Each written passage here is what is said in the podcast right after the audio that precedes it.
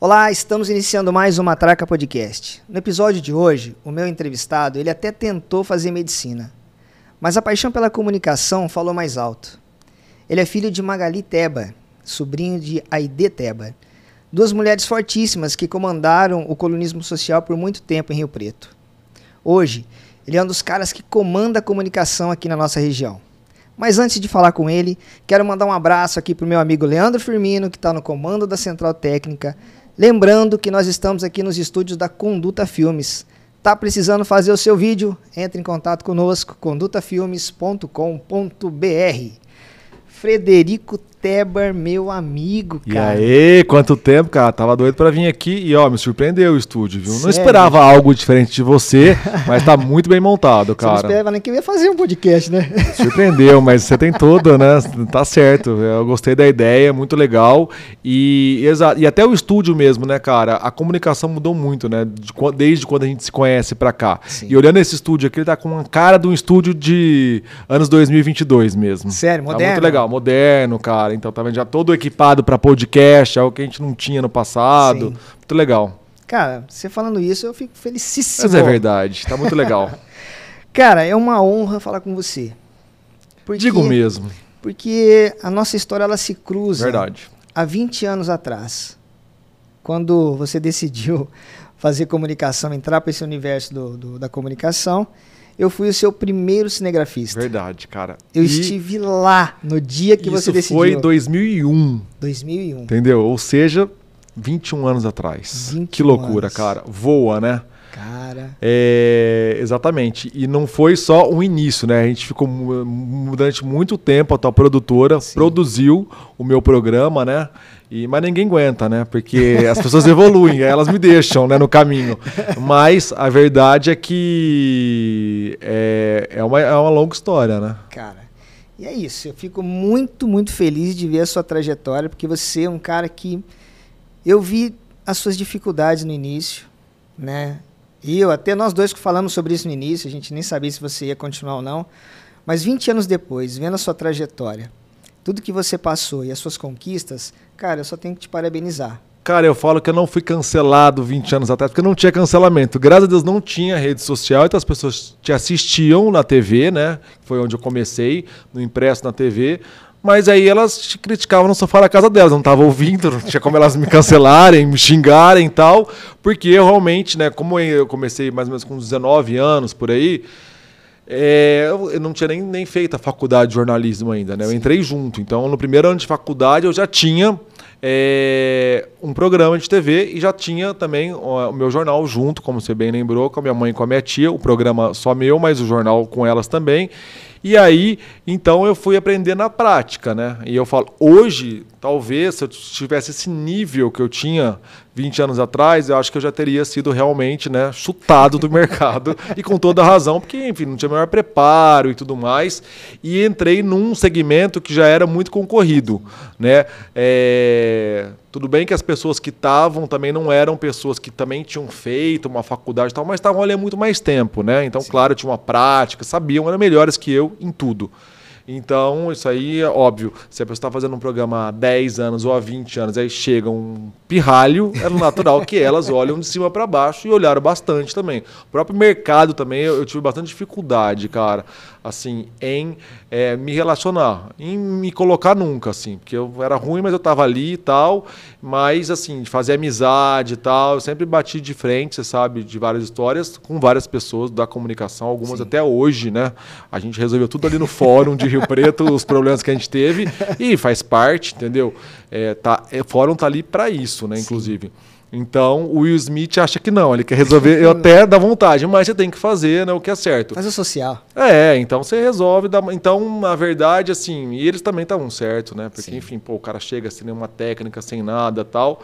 Mas eram outros tempos, realmente, né? Hoje, para você fazer qualquer coisa, você tem que se preparar muito mais. Ali era muito na raça e tal, então até pegar o jeito, se é que eu peguei, às vezes eu tenho umas dúvidas. Eu acho que é, realmente tive a oportunidade de poder aprender na prática, ter sempre boas pessoas perto de mim e tal. Isso aí é uma coisa que eu, sabendo que era ruim, eu sempre procurei bons profissionais ao, ao meu lado. Eu faço isso até hoje, cara. Sempre tento achar pessoas melhores que eu para agregar comigo, entendeu? Sim. Porque senão você vira pai de todo mundo e, enfim, não resolve, né? E o, e o resultado final é igual ou pior que você, porque é a média de todo mundo, né? Então, nesse ponto, assim, eu sempre tive produtoras que me ofereciam, que custavam metade do preço e tal, mas eu sempre falei, não, nesse quesito eu vou, para dar uma contrabalanceada comigo, eu vou pegar pessoas melhores que eu, claro, né? E aí eu acho que esse também foi um dos caminhos que, né, que fez com que desse certo, porque, enfim, você estava também bem assessorado para a coisa andar. E andava, Sim. né? E na época que você, você voltou depois de um ano de faculdade de medicina. Né? Exato. Né? Você fazia medicina. Aí depois você voltou, tua mãe você não, não, queria mais a medicina. Não, não Conta queria essa mais. história pra gente. É, eu fiz um ano de medicina porque meu, meu, tinha um pai que era médico, minha irmã fazia faculdade de medicina e eu não tinha estudado nada para entrar na época, era muito mais concorrido que hoje, né? Sim. E aí acabou que eu fui para Argentina, que lá era, era fácil vestibular, era uma prova oral, na verdade. Você respondia ali pro reitor algumas coisas e estava dentro. Estudava uma postilinha antes, mas nada comparado. E aí, naturalmente, entrei tal. Fiquei um ano lá e nesse ano minha mãe ficou aqui tentando fazer essa transferência para eu voltar. Conseguiu a transferência para três faculdades aqui para eu escolher qual que eu queria, tal. Três eram compatíveis com a carga horária e tal. E lá eu também ralei para poder trazer. Então eu puxei matéria do segundo ano lá, tudo para né, ficar Sim. equipado aqui com, com a, o currículo daqui. Só que a hora que eu cheguei aqui, eu vi que eu não queria mais, entendeu? Na verdade, durante a faculdade eu fui percebendo, mas eu fiquei quieto, entendeu? Ah, de repente eu gosto tal. Mas um ano eu acho que já é um tempo suficiente. E eu via também a paixão das pessoas que estavam lá fazendo tal. E eu falava, pô, não tem esse amor, né? Via minha irmã também amava medicina e tal. E eu falava, não amo. e aí, é? quando eu voltei, eu falei, pô, acho que vamos falar agora, antes que eu mate alguém depois que eu tiver formado. Porque é isso. Você não tem menor, você vai fazer mal feito. E uma coisa é você fazer um programa de TV social mal feito, outra coisa é você fazer uma cirurgia, Sim. né, meu caro? Então, tipo, nesse ponto eu acho que eu tive essa consciência. E falei com ela, ó, não quero, não quero mais, tá louco? Você achou que eu tivesse repetido de ano, ligou lá, não deram as notas, ela pegou um avião, foi para lá, tá pra faculdade, aquele rolo, não sei o que, e viu que eu tinha passado, entendeu? Tipo, aí o que aconteceu? Aí ela, bom, tá, aí eu fiquei lá, fiquei aqui um tempo, aí eu entrei na night, né? Aí eu queria balada, balada, tinha uma boate que, que todo mundo ia, que era Fênix, ela abria de terça, de quarta, de quinta, eu ia todos os dias. Virei promoter da boate, e né, seguir essa carreira. Falei, é isso. Mas eu não queria fazer nada nesse sentido, eu só estava curtindo. E minha mãe todo dia falava, mas e aí? Né? E aí? E aí? Eu, ah, por enquanto nada. É. Aí um dia ela falou, vagabundo aqui dentro de casa não. aí falou, parou na faculdade aqui de Petula, entra e faz uma matrícula de alguma coisa. Eu fiz, fiz direito, né? Inscrição, prestei o vestibular, estava na véspera para começar as aulas de direito. Também não tinha a menor aptidão eu vi um último, uma última chamada no vestibular de publicidade e propaganda. Eu falei, cara, para quem não sabe o que quer, eu acho que publicidade é melhor, é mais light e tal, né? Direito é muito específico, né? E aí eu fiz a inscrição para a faculdade, então, de publicidade e propaganda e tal. E aí, nesse meio do caminho, a mãe estava meio que já encerrando a carreira dela, porque queria, não queria mais e tal. E aí, só que ainda apareciam convites para ela, né? E nisso, alguém chamou ela para fazer um programa, que era o Sérgio Parada na época. Sim. Era um bloco de um programa tal, e ela falou: Ó, oh, não te interessa tal, mas tem uma pessoa que tá à toa aqui em casa, ela vai. Então, na verdade, ela me empurrou para isso, não era muito o que eu queria, na verdade.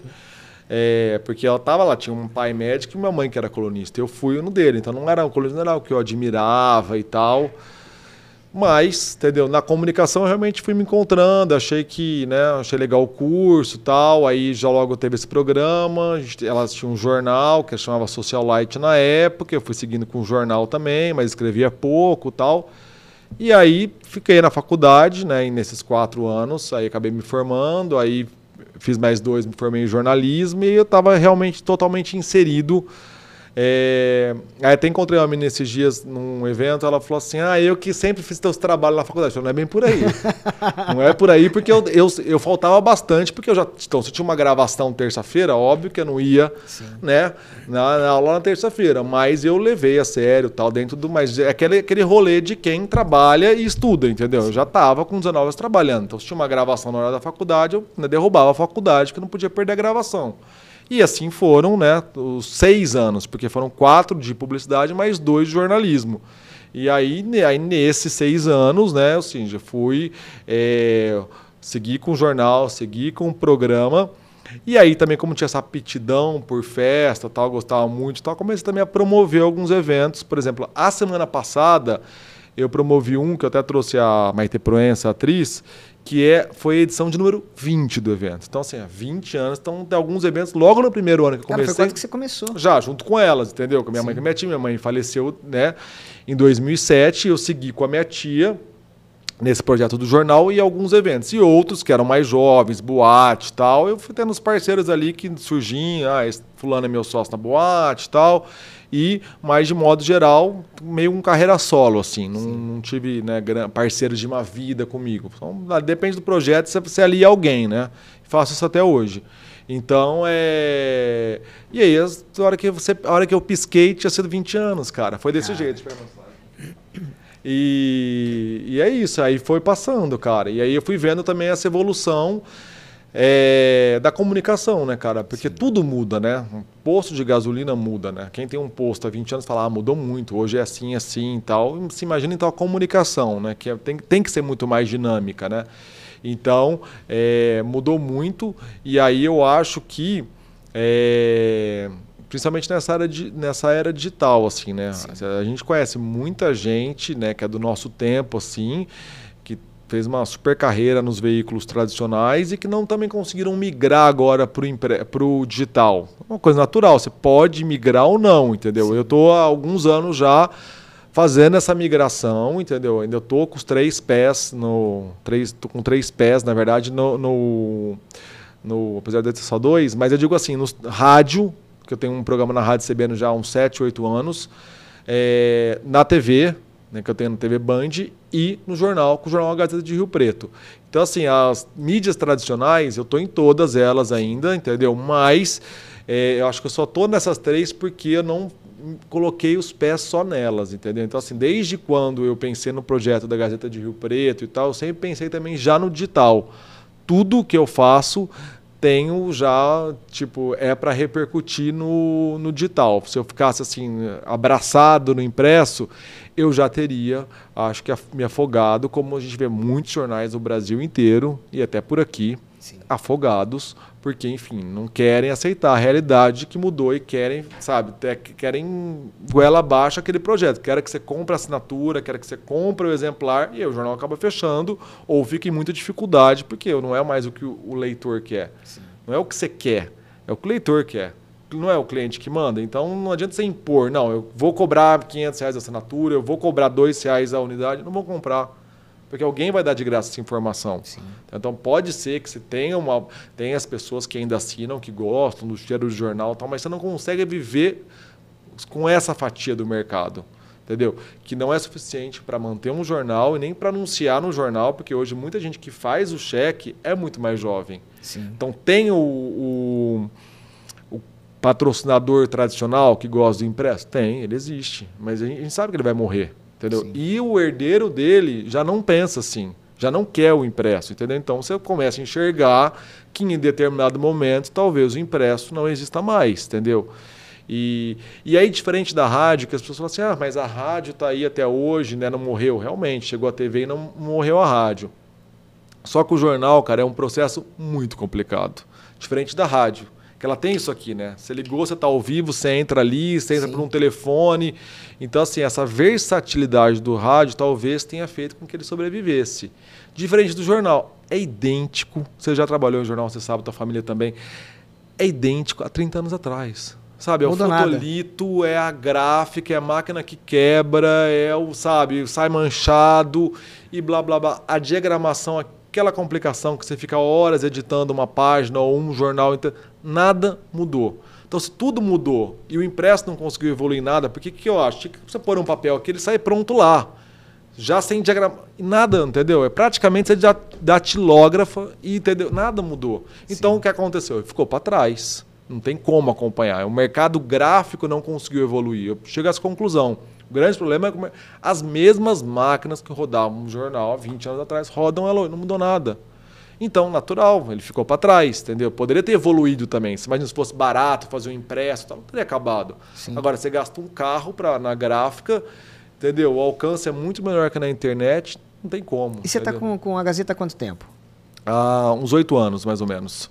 É, desse jornalzinho social que eu tinha, junto com a minha mãe que minha tia, que chamava Social Light, quando ele completou uns 12, 13 anos, já não aguentava mais ele. Eu falei, cara, esse projeto não me interessa. Nesse meio do caminho, eu fiquei cinco anos no Bom Dia, com uma coluna diária e tal. É um jornal forte da época. E ali eu fui vendo o que eu queria fazer, entendeu? Eu falei, bom, eu quero partir para o jornalismo realmente e tal. E quando o Bom Dia fechou, até falo que a história do Bom Dia ele começou a diminuir, diminuir, exatamente sofrendo como um jornal. Sim. Chegou a ser vendido e tal. E aí, todo mundo ia sendo despedido. Eu ia ficando, gente melhor que eu despedindo. E eu ficando. Eu falei, cara, me esqueceram aqui. Não é possível. Por que, que eu não vou ser despedido? E fui ficando todo dia. Aí chegou uma hora que a gente mandava para São Paulo, porque tinha sede lá do Diário de São Paulo, então eu escrevia minha coluna aqui, mandava para São Paulo, eles me mandavam a coluna diagramada, eu checava, tum, e aí saiu o jornal no dia seguinte. Então no final já não tinha mais sede em Rio Preto, mas o jornal continuava. Entendeu? Aí tinha eu, tinha uma comercial e mais uns dois jornalistas apenas. E aí esse comercial foi mandado embora, aí o jornalista foi mandado embora, eu, e eu continuando. Aí um dia eu peguei e mandei a coluna. E a hora que deu a horário, tipo 5 e meia da tarde, 6, deu a hora do deles me mandarem a coluna, eles não mandavam a coluna, então eu falei, aí eu liguei lá, no Diário de São Paulo, eu falei, ó, oh, o Cleiton não me mandou a coluna, né? Aí ele falou: olha, o Cleiton foi despedido hoje. Eu falei: o Cleiton foi despedido?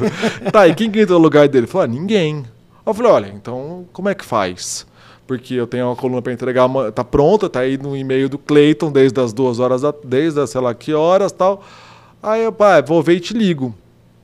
Aí beleza, deu um pouco, a mulher me ligou, falou: olha, você tá despedido também.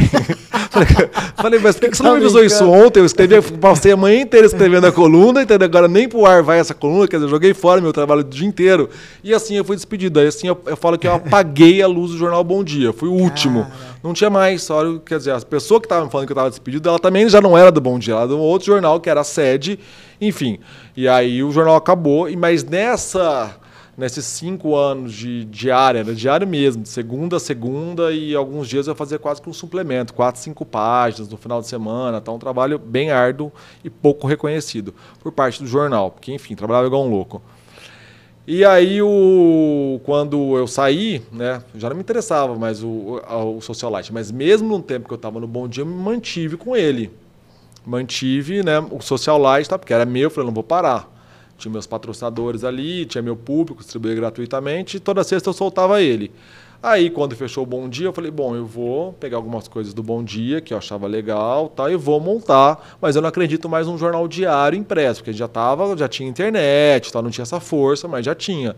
Então eu falei, eu vou fazer, como eu tenho uma experiência com o semanal toda sexta, eu vou fazer a Gazeta de Rio Preto, um portal de notícias diário, vou montar uma redação, só que de sexta sai uma edição impressa dele com as notícias quentes do dia, não um resumo da semana, nada disso. Sim. Que já foi, já foi. Tipo, na quinta-feira eu vou fazer igual como se fosse um jornal diário. Eu vou até a noite, fecho ele, roda de madrugada e seis horas da manhã está tá distribuído. E esse projeto de oito anos atrás foi assertivo, assim, tudo que eu falei que ia acontecer, né, aconteceu, assim, não mudou nada, eu mantive a, a edição semanal, foi importante para manter o projeto, porque só como portal de notícia não teria pago a conta, porque eu montei uma redação e tal, então né, o grosso do impresso pagava toda essa estrutura que a gente viu depois muitos, até por conta, se as, as pessoas acreditam, mas é verdade, via que eu estava fazendo, falou assim, ah, se o Fred faz é fácil. E um monte de gente montou um portal de notícia em Rio Preto, baseado até um pouco no meu sucesso. Ah, sou melhor que ele, eu tenho mais dinheiro com ele, se ele fez, então o meu vai dar certo. E todos, tchum. Então, as sete palmos enterrados não deram certo, porque realmente o que elas não entenderam quando foram, tipo, fazer é que realmente portal de notícia é muito difícil. Você pagar a conta é fácil. Sim. Só que pagar a conta é difícil, porque o mercado publicitário ainda não investe tanto nisso, entendeu? Né? Em pôr um anúncio num portal tal. Então todo mundo lançou portal depois que eu lancei, só que ninguém tinha né, o, o impresso e também a, os anunciantes que eu tinha tal. E aí eu também vi. Então é, é complicado. É, mas assim, ela fala que foi assertivo por isso, porque eu tinha o impresso, que até hoje eu solto, entendeu? E ele ajuda a pagar essa conta, porque no começo eram 14 pessoas, tal, vários jornalistas, então um só de política, um só de esporte, o de cidades e tal, eu, entendeu? Que fazia o social, de cultura. Então, assim, era um time grande, mais diagramador, mais as pessoas que distribuíam o jornal, a parte comercial. Então, ali dava um time de 14 pessoas. Hoje está um pouquinho mais reduzido, mas praticamente esse tanto. E aí, é, o, o, projeto deu certo, assim, lógico que nesse caminho de oito anos tive muito prejuízo também e tal, né, enfim. Mas faz parte, eu sempre falei isso, assim, até para minha família, nossa, mas toma esse prejuízo esse mês, tomou esse, esse. Mas eu falava, poxa, se eu fosse continuar. abrir um negócio, eu também tomaria, né? Eu não fiz esse investimento inicial porque a coisa foi automática e agora em algum momento eu tenho que fazer. E fiz. E não me arrependi porque deu certo, depois a gente, enfim, saiu do vermelho, né? Mas é, é a comunicação complicada. Eu vejo pessoas da minha família que trabalham metade que eu, tem mais ou menos o mesmo QI e ganham 30 vezes mais que eu. Então, assim, verdade que para empreender não é a comunicação não é o indicado. Né? Se você for empreender em qualquer outro ramo, de franquia, né, de comércio exterior, sei lá, qualquer coisa é melhor do que comunicação. Isso é um fato. Né? Tipo assim, eu me considero empreendedor, eu sou empreendedor e tal. Mas, enfim, escolhi, escolhi a, de fato a área errada para ganhar dinheiro, entendeu? Então as pessoas nossa, você faz tudo, jornal, TV, rádio. Eu falei, foi sobrevivência. Entendeu? O jornal ajudava a TV, que aí ajudava coisa, que aí eu fiz rádio também para abrir uma outra frente, aí os eventos também era para cobrir isso. E aí o resultado final acabou fazendo. Mas eu poderia ser um cara bem sucedido tendo uma coluna no jornal na paz de Deus, entendeu? E não deu certo. Isso aí eu não consegui. não tem como, não, né? Não tem, cara. Então, tipo assim, eu tive que fazer várias coisas para atingir esse sucesso que algumas pessoas conseguiram só ali, entendeu? Digitando, escrevendo rapidamente e deu. Entregava para alguém que saía num grande jornal. Comigo, o caminho foi muito mais difícil. Quando você entrou no jornal impresso, por exemplo, eu lembro que os colunistas, além do programa de televisão, que era uma TV aberta, que né, tinha que ser na época. Sim. E eles também tinham uma coluna no, no, no, no jornal impresso, por isso colunista social, né? Que Exato. vem dessas origens, né? Você se achou na necessidade de ter que trabalhar no jornal impresso por isso, para entrar na competição do mercado e tal, ou era uma paixão sua, um desejo seu? Cara, eu gosto até mais de, de impresso do que de TV assim, mas era sim exatamente isso. Para para você ser alguém, né, atraente para o mercado, você tinha que ter uma coluna muito forte. É, eu falo que o colorismo social está acabando. Não adianta chorar, não adianta espernear, aceita, entendeu? Não vai. Ninguém, depois, tipo, faz 20 anos, eu praticamente olho para trás e não vejo nos últimos 8, 10 anos alguém que saiu e falou assim: Ó, oh, quero ser, estou me lançando como colunista. Ninguém tem essa vontade, porque as pessoas já sabem que não vai para frente. Está acabando os jornais, não vai ter coluna não vai ter jornal, não vai ter coluna, não vai ter colunista. Então, assim, Sim. não que. Então, é, eu acho que eu sou realmente o último, assim, do mercado, com uma certa expressão que veio. De, antes de mim, você sabe, tem um, grandes Sim. nomes, né? Enfim, Nenê Once, né, que é, você também já produziu o programa dele, nosso saudoso amigo. É, antes até do Nenê, o César Moanes, que também já fez o programa dele. Esses foram ícones do colunismo e tal, né? E que realmente. Até porque eram outros tempos, né, Fred? As festas, nós tínhamos Cada era. festa que a gente tinha nesse mercado. Era outras festas. Era outro, outras festas também, outros tempos, as pessoas gastavam, os clubes eram muito fortes. Então, Sim. só com os calendários dos clubes, você já tinha notícia todos os dias, porque Sim. eles tinham muita festa, os carnavais eram fortes, tudo acontecia, né? Hoje mudou. Hoje, se você olhar, as melhores festas, elas são as comerciais. Entendeu? E não só em Rio Preto, em São Paulo também. Então, por exemplo, hoje é, a festa imperdível em São Paulo vai ser, sei lá, uma festa da Fórmula 1. Entendeu? Uma festa comercial que, sei lá, Budweiser está pagando e artista e tal. E aqui também as festas que repercutem e tal são as festas comerciais. Né? Claro, casa é uma pessoa milionária, é legal, a gente vai e tal, repercute, mas já não é assim, entendeu? Sim. Então, assim, ainda é muito forte festa. Cara, não, não tem fim o tanto de casamento que tem e tudo mais mas isso já não é tanto notícia como, entendeu? Então, eu acho que assim. E outras pessoas, todo mundo tem rede social hoje. Então a noiva posta uma foto, dá mil curtidas, ela, ela se satisfez. Antes, ela, se ela não saísse uma foto dela na coluna, ela falava, ah, então não sou ninguém nessa fila do pão, entendeu? Ela precisava sair no jornal para ela ser alguém. E hoje não, ela consegue alimentar esse ego dela de outra forma, com as próprias redes dela e tal. Então a procura também em, sabe, em coluna social ainda caiu muito, só que como a gente, esses nomes que eu citei e tantos outros foram muito fortes no colunismo, é por isso que ele ainda existe, entendeu? Sim. Então é por isso que as pessoas ainda procuram, ainda querem um programa de TV gravando nos eventos e tal, mas já não é. Eu falo que antes, tipo, a festa boa tinha que ter três, quatro colunistas, né? Tinha que, a gente tinha que estrombar. Aí o cara era de prestígio, ó, trouxe todos os colunistas, pagou todo mundo e tal. Hoje o cara, ele prefere muito mais ter, às vezes, um digital influencer, entendeu? Uma blogueira, então ele você até quer um colunista, talvez, então um programa, já não faz questão de todos, entendeu? Ele escolhe Sim. o que ele tem mais, né? É... Vai ficar caindo aqui. ele que ele tenha mais identidade, entendeu? E tal, mas ele mesmo o cara que contrata o colunista hoje, ele tá meio que de olho já nas redes também sociais, entendeu? Então, assim, legal, ele gosta, tem um, tem um prestígio, sem dúvida, você sair no jornal, isso aí, o, jornal é algo forte, né? Diferente da internet, que as pessoas falam qualquer coisa, parece que aquilo que vai no jornal vai no rim, entendeu? E agora, antes de sair mesmo, eu recebi lá uma carta de um político que estava ofendido com uma notinha de duas linhas, que saiu na coluna, numa das colunas nossa lá do jornal, não foi na minha, e, tipo, pedindo uma retratação, entendeu? Então, assim, é, com certeza já falaram coisas muito piores dele na internet, entendeu? Mas passa. Mas como tem um veículo ali na ali mão, é, agora, tem tipo, como pegar você, né? O jornal, eles ficam, tipo assim, extremamente ofendidos.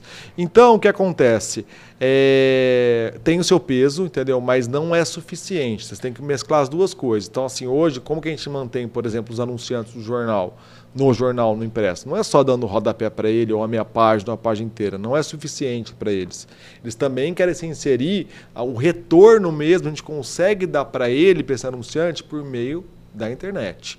Facebook, Instagram, é, próprio portal que tem muito acesso, tal, então matérias, né, tal, e aí as matérias repercutem e aí ok, e aí eu não saio anúncio dele, mas tem que estar tá veiculado com outras coisas. Sim. Só o rodapézinho ali, o selinho na, em cima da coluna, isso aí não, não é suficiente, entendeu? Porque ele tem um custo alto, então aquele que consegue realmente né, oferecer né, esse cardápio de opções, ó, você vai sair aqui, mas você vai sair aqui, é o que a gente faz. Você fala que eu não vendo um anúncio, eu vendo uma campanha hoje para a pessoa. Sim. Ó, você vai sair aqui, aqui, aqui, aqui, lá.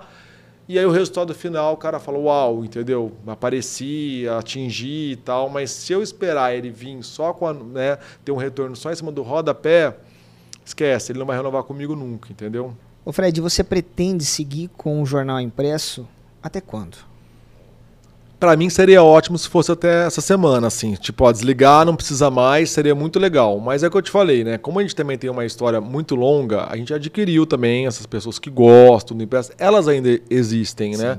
E o jornal tem um peso, né? Igual eu estava te falando. Então, eu vou até o momento que der. Claro que eu já estou de uma maneira mais light, porque eu tô é um jornal semanal. Com certeza, se fosse diário, já teria, já teria fechado ou estaria devendo em todos os bancos aqui da Bernardina. Não tem como pagar essa conta. É e assim, para você ter uma noção, por exemplo, que eu faço, sempre faço essa conta. Muitas matérias nossas ao longo da semana ali é, o alcance, às vezes, a ah, 50 mil, 100 mil pessoas que veem aquela matéria, tá? Começam a compartilhar, a gente é muito forte no, nas redes sociais, tipo, tudo mais de 100 mil, entendeu?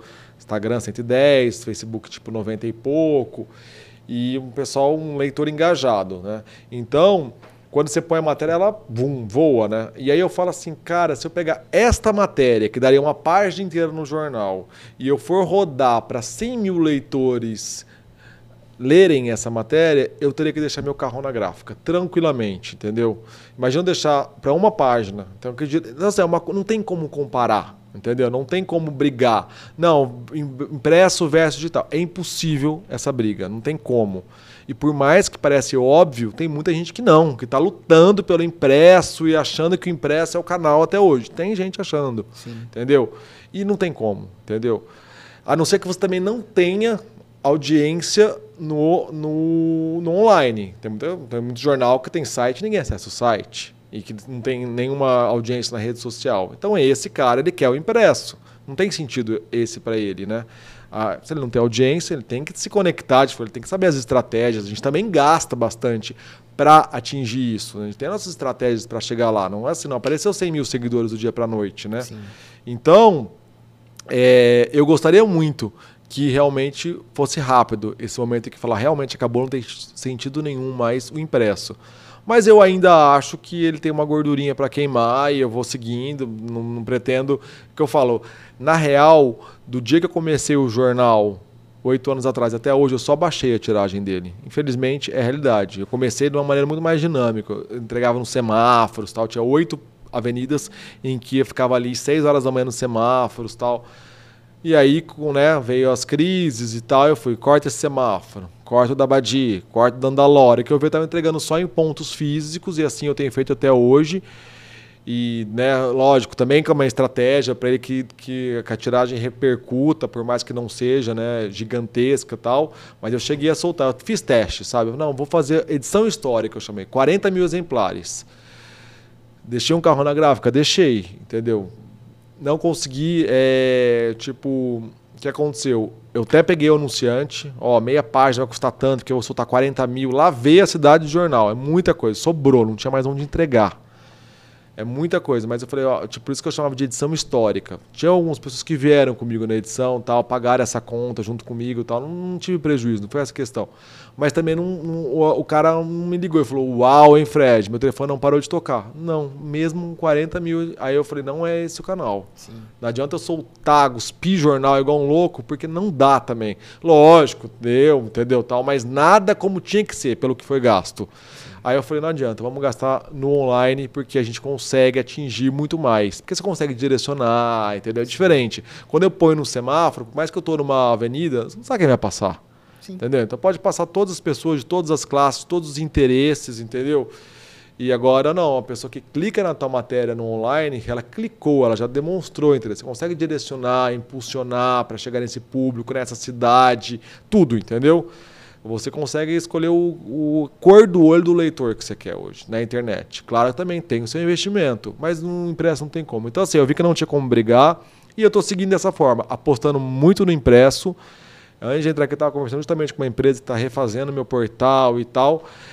É, apostando muito no impresso e o mínimo de dignidade para o pro impresso. Então, o que é o mínimo de dignidade? Pô, uma diagramação bem feita, sabe? Me preocupo. Toda semana eu mudo a, a, né, como não tem tanta tiragem, então assim, toda semana eu mudo a, os pontos de distribuição. Então tem essa preocupação ali, né? Na quinta-feira eu paro e penso no impresso. Quero algumas matérias que não seguro mais a matéria, então tá você ficou sabendo, pô, vou pôr, vai ser a manchete do, do de amanhã, por exemplo, na quinta-feira.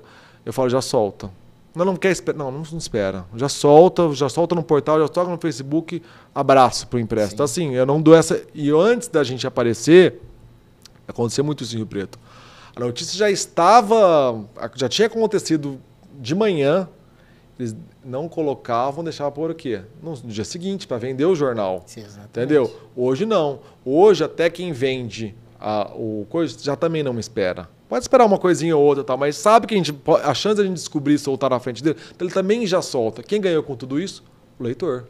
Entendeu? Que não fica mais à mercê de um único grande jornal, com todo meu respeito e tal, mas se ele se é o único, ele define realmente. Se eu fosse o único e não tivesse concorrência, vamos dizer assim, à altura, eu falaria assim: ah, deixa essa para o impresso amanhã. Por quê? Não? Qual a diferença? Nós vamos contar para o leitor, entendeu? Então é natural, entendeu? Que você, você guarda, você valoriza o impresso. Ele é do impresso, ele é um jornal impresso.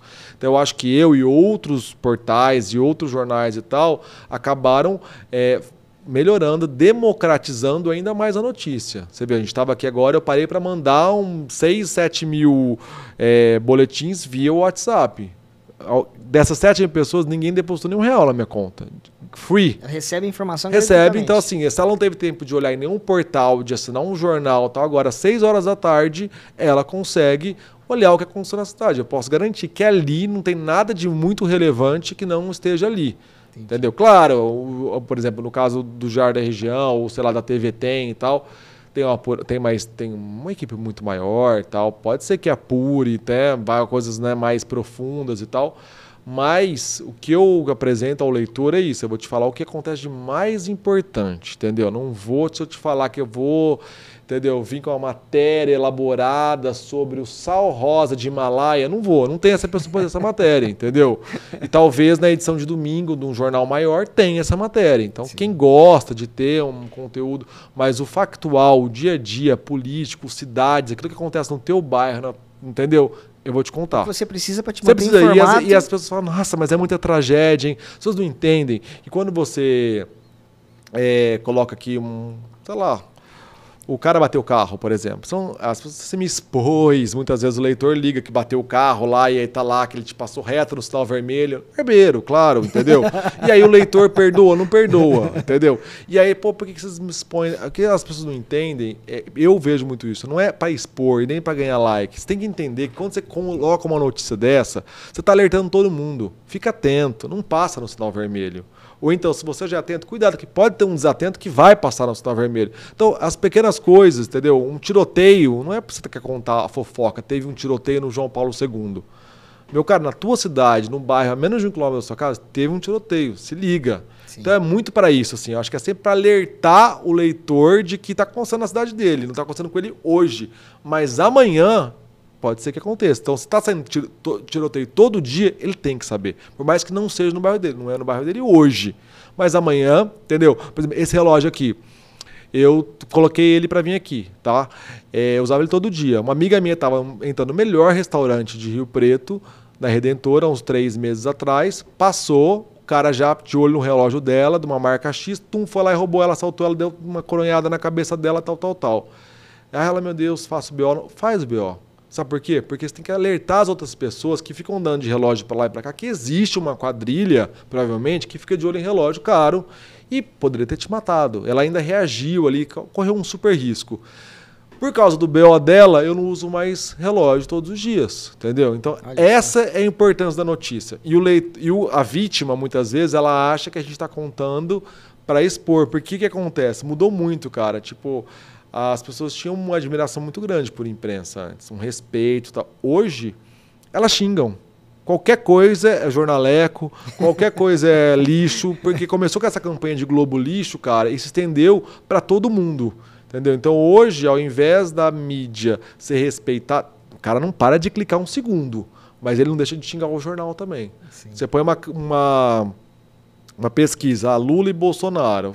Todo, não foi você que fez a pesquisa, foi uma, um, entendeu? um instituto de pesquisa. Você está só retratando que te xingam de todos os nomes é, e te humilham, não é xingar, não. Assim como se ali não tivesse uma pessoa que escreveu, uma pessoa que diagramou, já te rebaixa a zero. Então, assim, hoje o leitor, ele nunca leu tanto notícia. Tá, a comunicação está em baixa? Não, está mudando a maneira de, de contar a notícia, mas ela nunca esteve tão em alta. Está até muito mais acessível. Hoje, quem não tem dinheiro para assinar e para coisa, acompanha um jornal. Antes não acompanhava, entendeu? Então, é, só que o leitor também ele é muito mais ácido, né? Ele te, entendeu? Eu lembro que teve na campanha, o cara, o cara falou assim: fora Dória, fora Edinho, fora Gazeta. Eu falei: o que, que tem a ver, entendeu? tipo, ele não gostar do Dória, ele não gostar do Edinho, já, fora Gazeta também. Não dá dúvida, vai embora também. Então é, é essa revolta. Aí você vai lá, o cara tá todo dia lá lendo. Cara, entendeu? Mas ele loucura. te odeia, entendeu? Então ele não respeita o jornal, mas ele também não vive sem.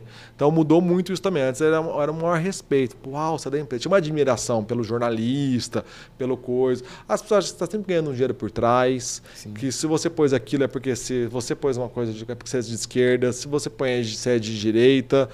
Entendeu? Eu sou de tudo, porque eu tenho dia de quarta-feira o jornal é de esquerda, de quinta ele é de direita, na sexta ele é ao centro, entendeu? Você xinga. E aí eu demorei para entender, cara, que tipo assim, eu falei, pô, querer responder o leitor e tal. Só que aí você entra numa guerra ali, você não tem estômago para isso, entendeu? Aí você começa a bloquear também. Aí eu falei, nossa, acabei de lembrar uma coisa: o jornal não é público, o jornal é meu. Sim. É um CNPJ. Eu não entro numa loja gritando e xingando a dona porque eu achei a vitrine cafona. Por que ela vai também entrar no meu jornal? Então, assim, eu comecei a bloquear esse leitor que estava ali só tumultuando. Ele ainda existe, eu respeito, ele deixa ele dar opinião. Inclusive, ele criticar o jornal. Mas quando eu vejo que qualquer coisa ele xinga, cara, aí você tem que, você tem que realmente. É. Eu, tipo, assim, eu demorei uns 5 anos para conseguir bloquear alguém no, na, nas redes sociais. Que eu achava, tipo, não posso, é um leitor, entendeu? E tal. Leitor do caramba, entendeu? O cara é um louco, entendeu? Não- ele não pode entrar numa loja gritando, porque que eu também não, eu odeio o Bradesco. E eu não entendo, eu não entro lá xingando eles e tal, entendeu? E se eu xingar, tem se eu entrar dando, né, metendo Tem louco, tem uma consequência. Exatamente. Então o que eu posso fazer? Bloqueio. Mas você sabe o que, que eu tô vendo legal, cara? Tô até. Há 20 anos atrás, quando eu entrei na sua casa, com uma câmera na mão e microfone, pra você fazer o, o teu primeiro piloto, teste, né? Lembra? E você corria, você não queria fazer, e a gente com a Verdade. equipe lá e você nada, e eu falei, cara, ele não vai fazer, bicho. Isso aí não vai virar. Ele não vai acontecer, ele não vai. E foi. Cara, e hoje vendo você falar da comunicação, defendendo a notícia, defendendo o veículo, sabe? Com muita propriedade, como as coisas elas mudam e, Mudam, e como que o poder de você querer algo e correr atrás daquilo, como isso é valioso, né, cara? Porque eu vendo você hoje, eu falo, cara, olha só o cara como ele Mas, tá. ó, a, a Maite Proença, né, vê que eu te falei que ela trouxe ela, e ela me falou uma frase, ela falou, inclusive é de autoria minha, não sei se eu vou lembrar a frase, mas assim, nada tem mais força, nada tem mais força do que uma intenção. E é isso aí mesmo, cara. Tipo assim, se você botar uma intenção de fazer uma coisa, se você botar força naquilo, nada é mais forte que isso. Entendeu? Então, tipo assim, por isso que eu até falo assim, ah, as pessoas ah, já me falam, pô, mas você critica o colunismo e tal. Realmente, eu gosto que me coloque como jornalista. Tenho uma coluna, faço colunismo, mas eu sempre gosto de me colocar como jornalista, porque há muito tempo já eu já mudei essa régua. Entendeu? Eu Acho que o colunista permite muita coisa. Entendeu? Ah, pode ir, dá um jeitinho aqui, dá um jeitinho lá, arruma para esse, arruma um emprego para aquele, tem uma força. Quando você tem uma força, você usa ela da Sim. maneira como você bem entende, entendeu? Então, no jornalismo, a coisa é diferente. Então, há muito tempo atrás, entendendo que eu gostava muito mais da notícia do que da fofoca, eu alinhei. Então, assim, eu faço coluna assim que eu comecei, mas na pandemia eu escrevi um monte de matéria, de todo dia eu escrevo matéria que não é sobre. Não, nem assino, para não confundir as pessoas. Bota um da redação lá, mas foi eu que escrevi. Entendeu? De Covid, de saúde, de não sei o quê. Nunca assinei. Entendeu? Porque, enfim, tá, as pessoas, ah, mas quem que esse, esse cara é de Covid? Então, assim, eu tenho um foco, é o entretenimento, né, o social e tal, mas eu sou jornalista, entendeu? Então, assim, hoje eu estou fazendo colunismo. Amanhã, se eu quiser fazer qualquer outra coisa, pode fazer até política, se eu quiser eu faço, entendeu? Eu, eu- eu me preparei para isso, né? Não, né, não tem as fontes e tal, mas aí, a hora que eu me alinhar a isso, as coisas vão surgir. Então, eu, eu- por isso que eu gosto que me coloque como jornalista, porque a minha régua hoje ela tá no jornalismo, entendeu? A- Eu sigo a ética do jornalismo, então algumas coisas que o colunismo permite e que eu poderia fazer no papel de colunista, eu não faço. Porque eu acho que cai bem para o colunista, mas não cai bem para o jornalista. Então, como eu gosto mais do jornalismo do que do colunismo, o colunismo foi um acidente. Minha mãe era, tum, me jogou lá e eu fiz, entendeu? Mas não é o que tanto que eu poderia ter ficado só naquilo, entendeu? Tive convites para jornais e tal, nunca não aceitei, entendeu? Não era isso, lá, eu não me via né, naquele lugar, entendeu? Quis muito, quando eu estava na faculdade, assim, babava, falava, pô, eu quero ter uma coluna no jornal e tal, mas isso logo, antes mesmo de eu sair da faculdade, já vi que não era muito isso. Fiz depois, por conta, enfim, que eu sabia que era o caminho que tinha que ser feito, fiquei cinco anos no jornal e tal, paguei a luz dele, como eu já disse, mas não era, eu sabia que não era, entendeu? Tipo, eu queria justamente isso, empreender no jornalismo, entendeu?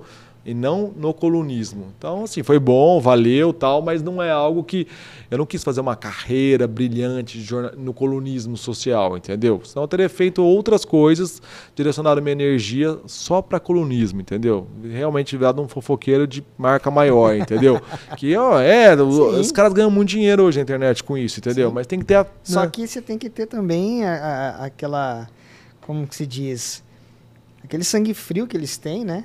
É, De você então, expor não- as pessoas, é. de você né, fazer coisas é- que estão uma além coisa da é você ética do expor uma pessoa, um político que roubou, Sim. né, uma pessoa, né, uma empresa que, enfim, pisou na bola com, né, uma empresa de ônibus que pisar na bola com, né, o passageiro. E outra coisa é você expor, porque vai te dar like, é a vida pessoal de uma outra pessoa. Não, não rola, entendeu? E cada vez mais na minha coluna eu falo menos de gente e mais de. Então, assim, eu não quero falar que você foi pro Guarujá. Quero o tipo de notícia que as pessoas põem muito em coluna social aqui. Ah, fulana Bacite passou o final de semana no Guarujá. Entendeu? Não tem sentido isso para mim. Eu acho que hoje até e as pessoas ainda põem esse tipo de nota. Sim. Eu prefiro falar assim que então eu quero falar que você está abrindo uma produtora que você gastou tanto, que esse microfone custou microfones que custam até 5 mil reais. Então eu sempre dou essa conotação de empreendedorismo. E festa, Sim. que eu acho. E as festas também que eu, que eu falo, que eu falo muito são as festas que você pode ir, que o leitor pode ir. Não adianta nada falar, vai ter um casamento e tal. Acho que assim, você vai num casamento, aconteceu uma coisa muito inusitada, de repente, do nada, saiu do bolo a Preta Gil e começou a cantar Michael Jackson. É uma coisa inusitada. Olha isso que aconteceu, eu nunca tinha visto isso num casamento. Não interessa quem é a noiva. Sim. O fato que aconteceu no casamento vira uma notícia. Isso eu acho legal. Agora, eu ligava no buffet, cara. O que, que teve no buffet? Olha, servimos de entrada camarão, eu punha. Na entrada serviu camarão, não sei o quê. Depois o prato principal foi tal isso decoração, os orquídeas, eu não sei. Não rola mais isso, entendeu? Então, assim, assim, na coluna, mas tem gente que ainda faz esse tipo de reportagem. Não estou acreditando. E alguém deve estar tá lendo. Se ela está fazendo, alguém está lendo.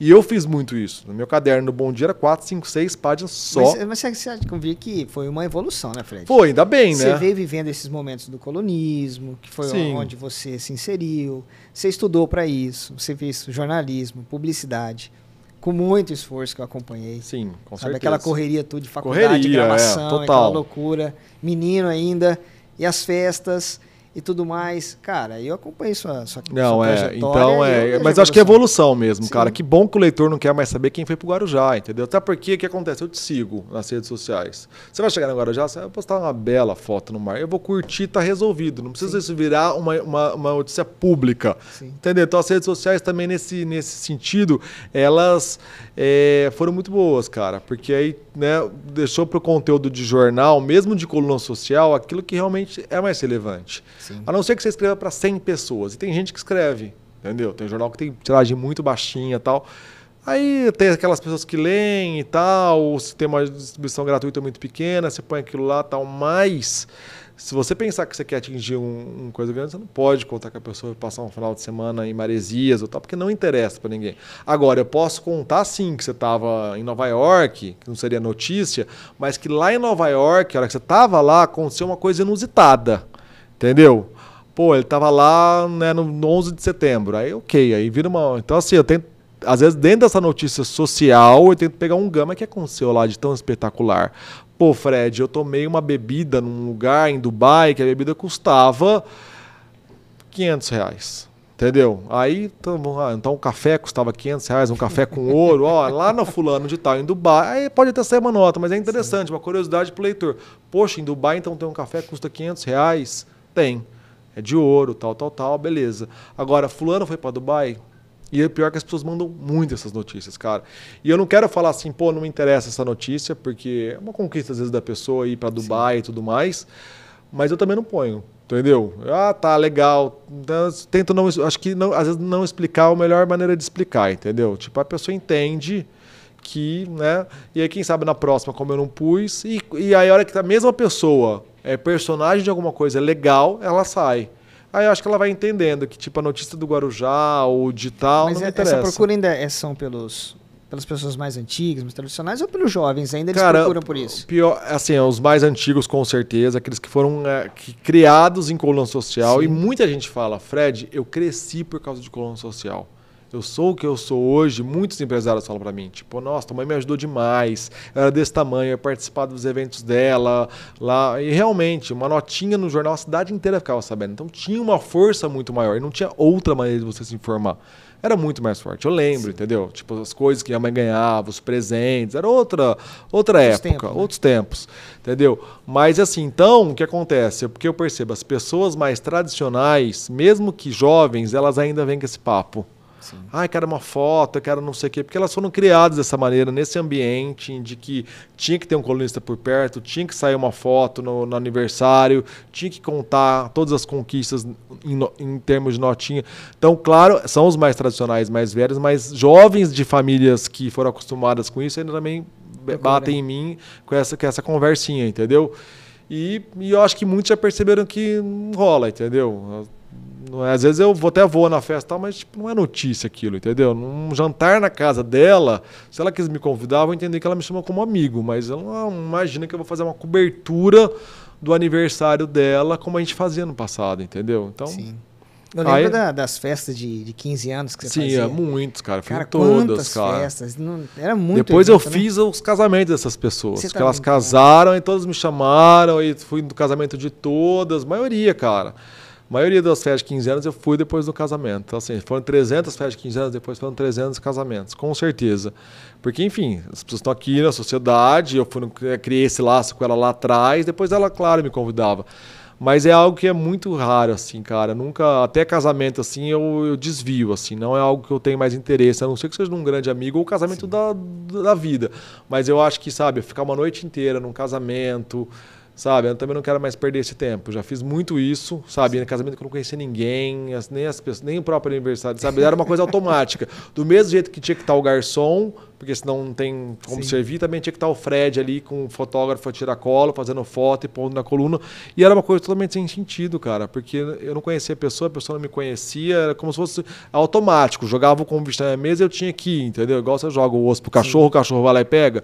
E depois eu falei, cara, isso não faz mais sentido, entendeu? Eu Perder todos os meus finais de semana indo no casamento de gente que eu nunca vi na vida e que talvez nunca mais vou ver. Claro, uma relação ou outra você até cria. Mas eu falava, não é isso que o leitor quer ver também, entendeu? Então aí eu fui mudando, cara. E a- e tô mudando. As pessoas ainda. é, hoje, quando eu vejo que uma pessoa vai casar, eu paro até de curtir foto dela no Instagram. Porque eu falo, vai que ela acha que eu quero ser convidado, e é justamente o contrário. Eu não quero ser. Claro que se eu for, agradeço o convite, até mando um presente, se for uma pessoa que eu conheço. É. Mas não é. Ou se for de gente que, é, claro, meus amigos vão tal, eu vou querer, lógico. Mas tirando isso.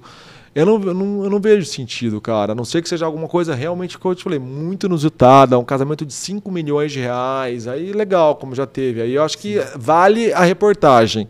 Né? Lembrando que meu público também que eu construí foi em cima disso. Então Sim. eles gostam. quando eu- o casamento ele dá uma audiência, entendeu?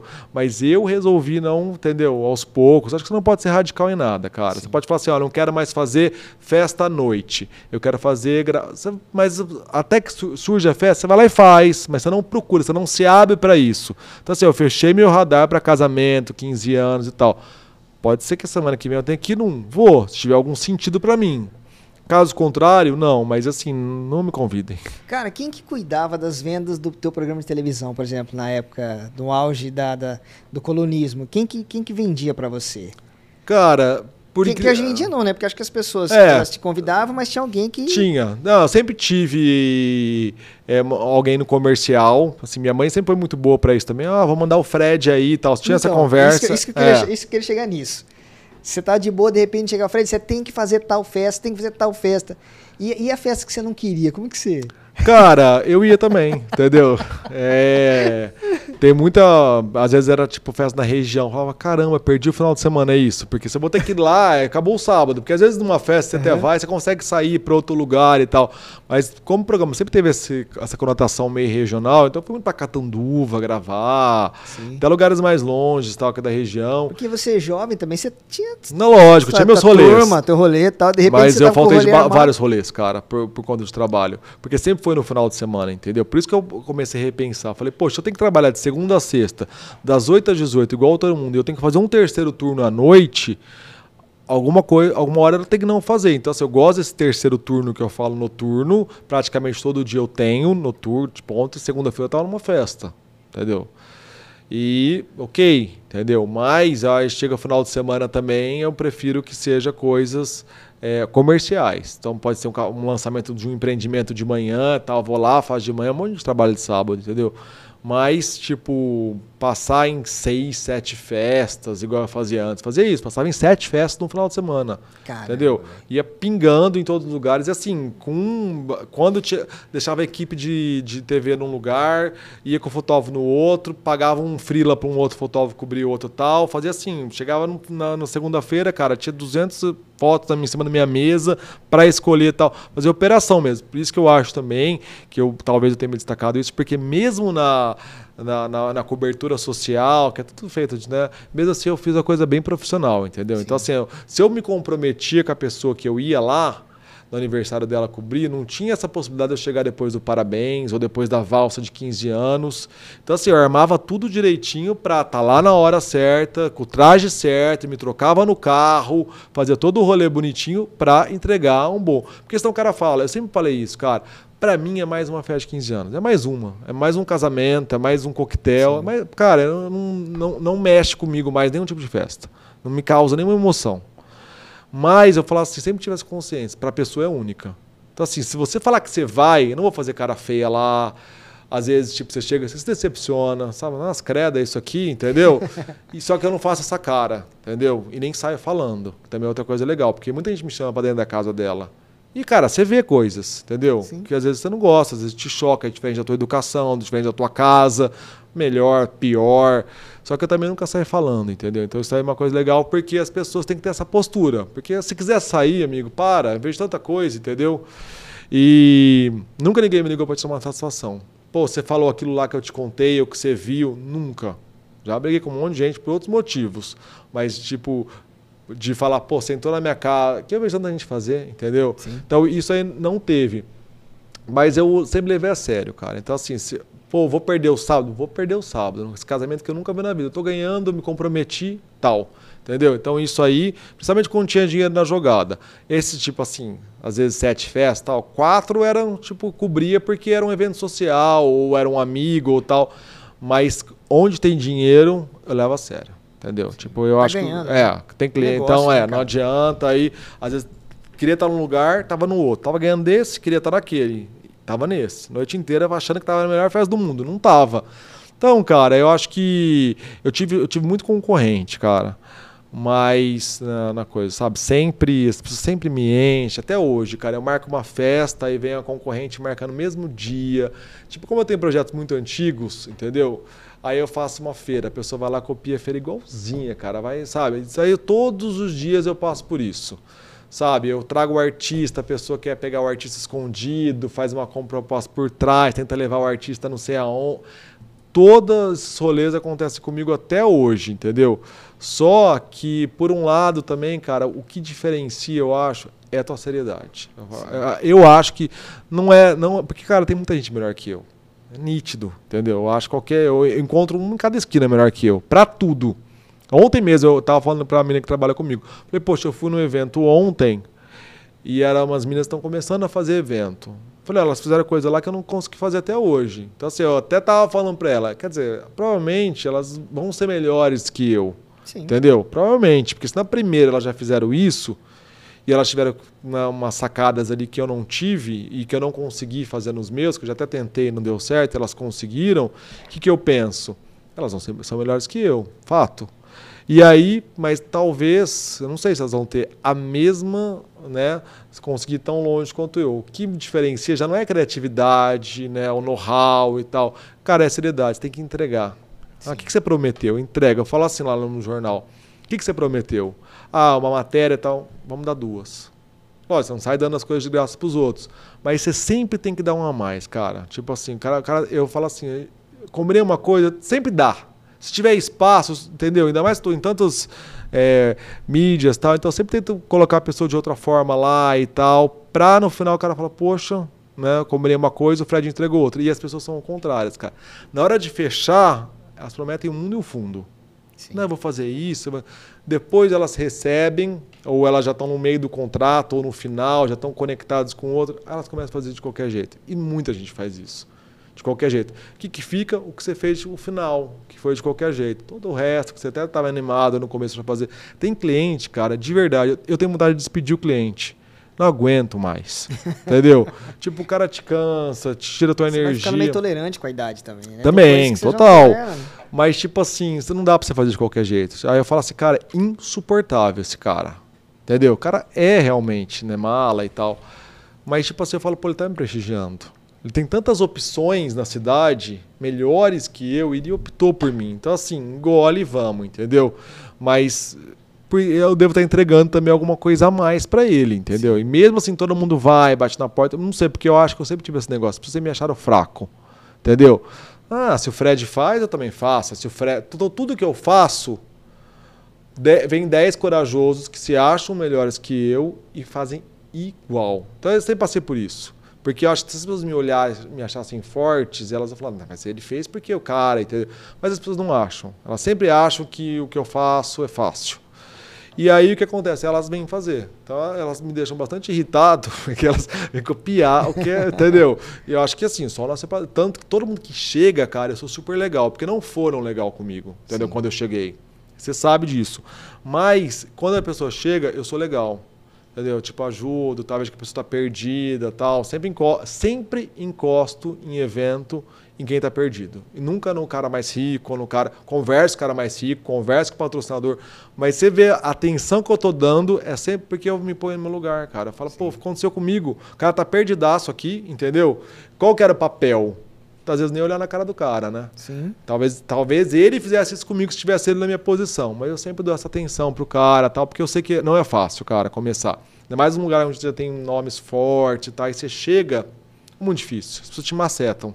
Aquelas festas que a gente ia, que chegava lá todos os colunistas. Todos, você lembra? Tipo, era sete programas de TV gravando. A gente, a gente se trombava a gente já começava a brigar aí, porque a pessoa pegava primeiro e falava, mas eu cheguei antes, ele já pegou o entrevistado, cara. Tudo era motivo. Eu falo que a diferença entre, às vezes, dois cirurgiões plásticos, eles também se odeiam. Porque concorrem, porque querem o mesmo mercado, porque querem, né? Uhum. A diferença é que eles passam uma vida, às vezes, sem se encontrar. Um cara tá no Débora, outro tá no Dama, um é esportista, o outro é intelectual. Eles não se cruzam a vida inteira e nunca se viram. Sim. Dá uma concorrência, mas não tem oportunidade. Eu falo que o colunista é o contrário, se vê todo dia. então tem a oportunidade de demonstrar o amor e carinho que não existe. Tá? Porque uma hora você demonstra. Né? Uma hora você fala alguma coisa, uma hora você. É, enfim, né? deixa claro aquilo. Então eu falo que o problema dos colunistas é que em vez de eles estarem trancados em jaula, eles estão soltos no mesmo lugar. Então, natural que vai dar BO. E dava. Quantos BOs não deu, cara? Eu não, não tenho uma pessoa que não deixe BO Rio Preto nesse ramo, entendeu? Uhum. Todo mundo, em algum momento, eu tive que bater. E muitas vezes, até acredito, que eu também devia ter errado, entendeu? Porque muita coisa que eu faço hoje certinho, eu também não fazia. Né? Eu, tipo, sempre tive minha ética, lógico, mas enfim até para prejudicar um concorrente, hoje eu não tenho essa coragem dessa forma, Sim. entendeu? Naquela época mandava foda-se e falava, ah, é, vou descontar na mesma moeda, e é nessa, entendeu? Hoje já não, entendeu? É que eu falo, para casos extremos, a gente tem um fórum aqui de Rio Preto, um bom advogado, e a gente resolve, né, pacificamente, né, juridicamente. Sim. Mas naquela época, moleque, então, tipo assim, você também entrava na guerrinha, entendeu? E hoje já não, cara, não, não rola isso. Cara, eu lembro, eram, eram tretas Era um pau, incríveis. Cara, é. Só porque é, um chegou é, primeiro e o é, outro sim. foi lá e o, e o entrevistado quis falar com o fulano primeiro. E aí já. Tudo, Mas não era só por isso, né? Porque vocês tinham uma segunda agenda.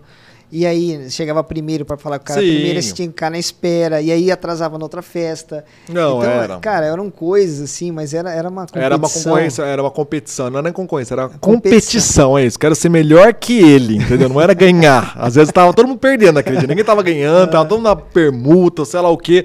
Mas é, cara, tem muita vaidade e tal. E no final, cara, eu, tipo assim, com uma, uma exceção e outra, você aprende também a entender as pessoas, sim, né? Sim. Fala, pô, não, não tem só defeito. Ela também tem as qualidades Sim. dela tal. Então, tipo, hoje, tipo, tô com a Cida nos eventos, a gente tá rindo e tal, entendeu? Tem a, a gente tá ali. Às vezes a pessoa, ela realmente vai escolher um de nós dois.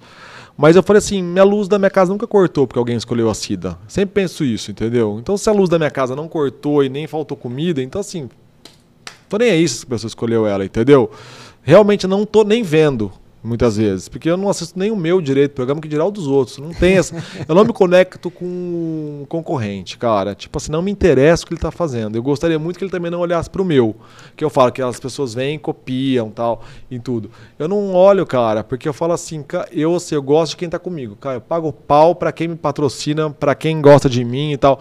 Para quem não gosta, cara, eu falo assim, eu não quero também essa pessoa. Se essa pessoa escolheu o fulano não me escolheu, quem não quer esse patrocinador sou eu. Sim. Então, quer dizer, não tem nada a ver com ele, cara. Então, assim, eu não fico, pô, queria aquele patrocinador. Queria... Ao contrário, eu falo, ah, então ela tá com a Cotuba, vamos conversar com a Coca-Cola, entendeu? Sai fora, né? já perdi muita coisa, cara. Esse negócio, eu organizo muito evento. Tem pessoas mais que chegaram depois e começaram a organizar eventos também, tipo coquetel e tal.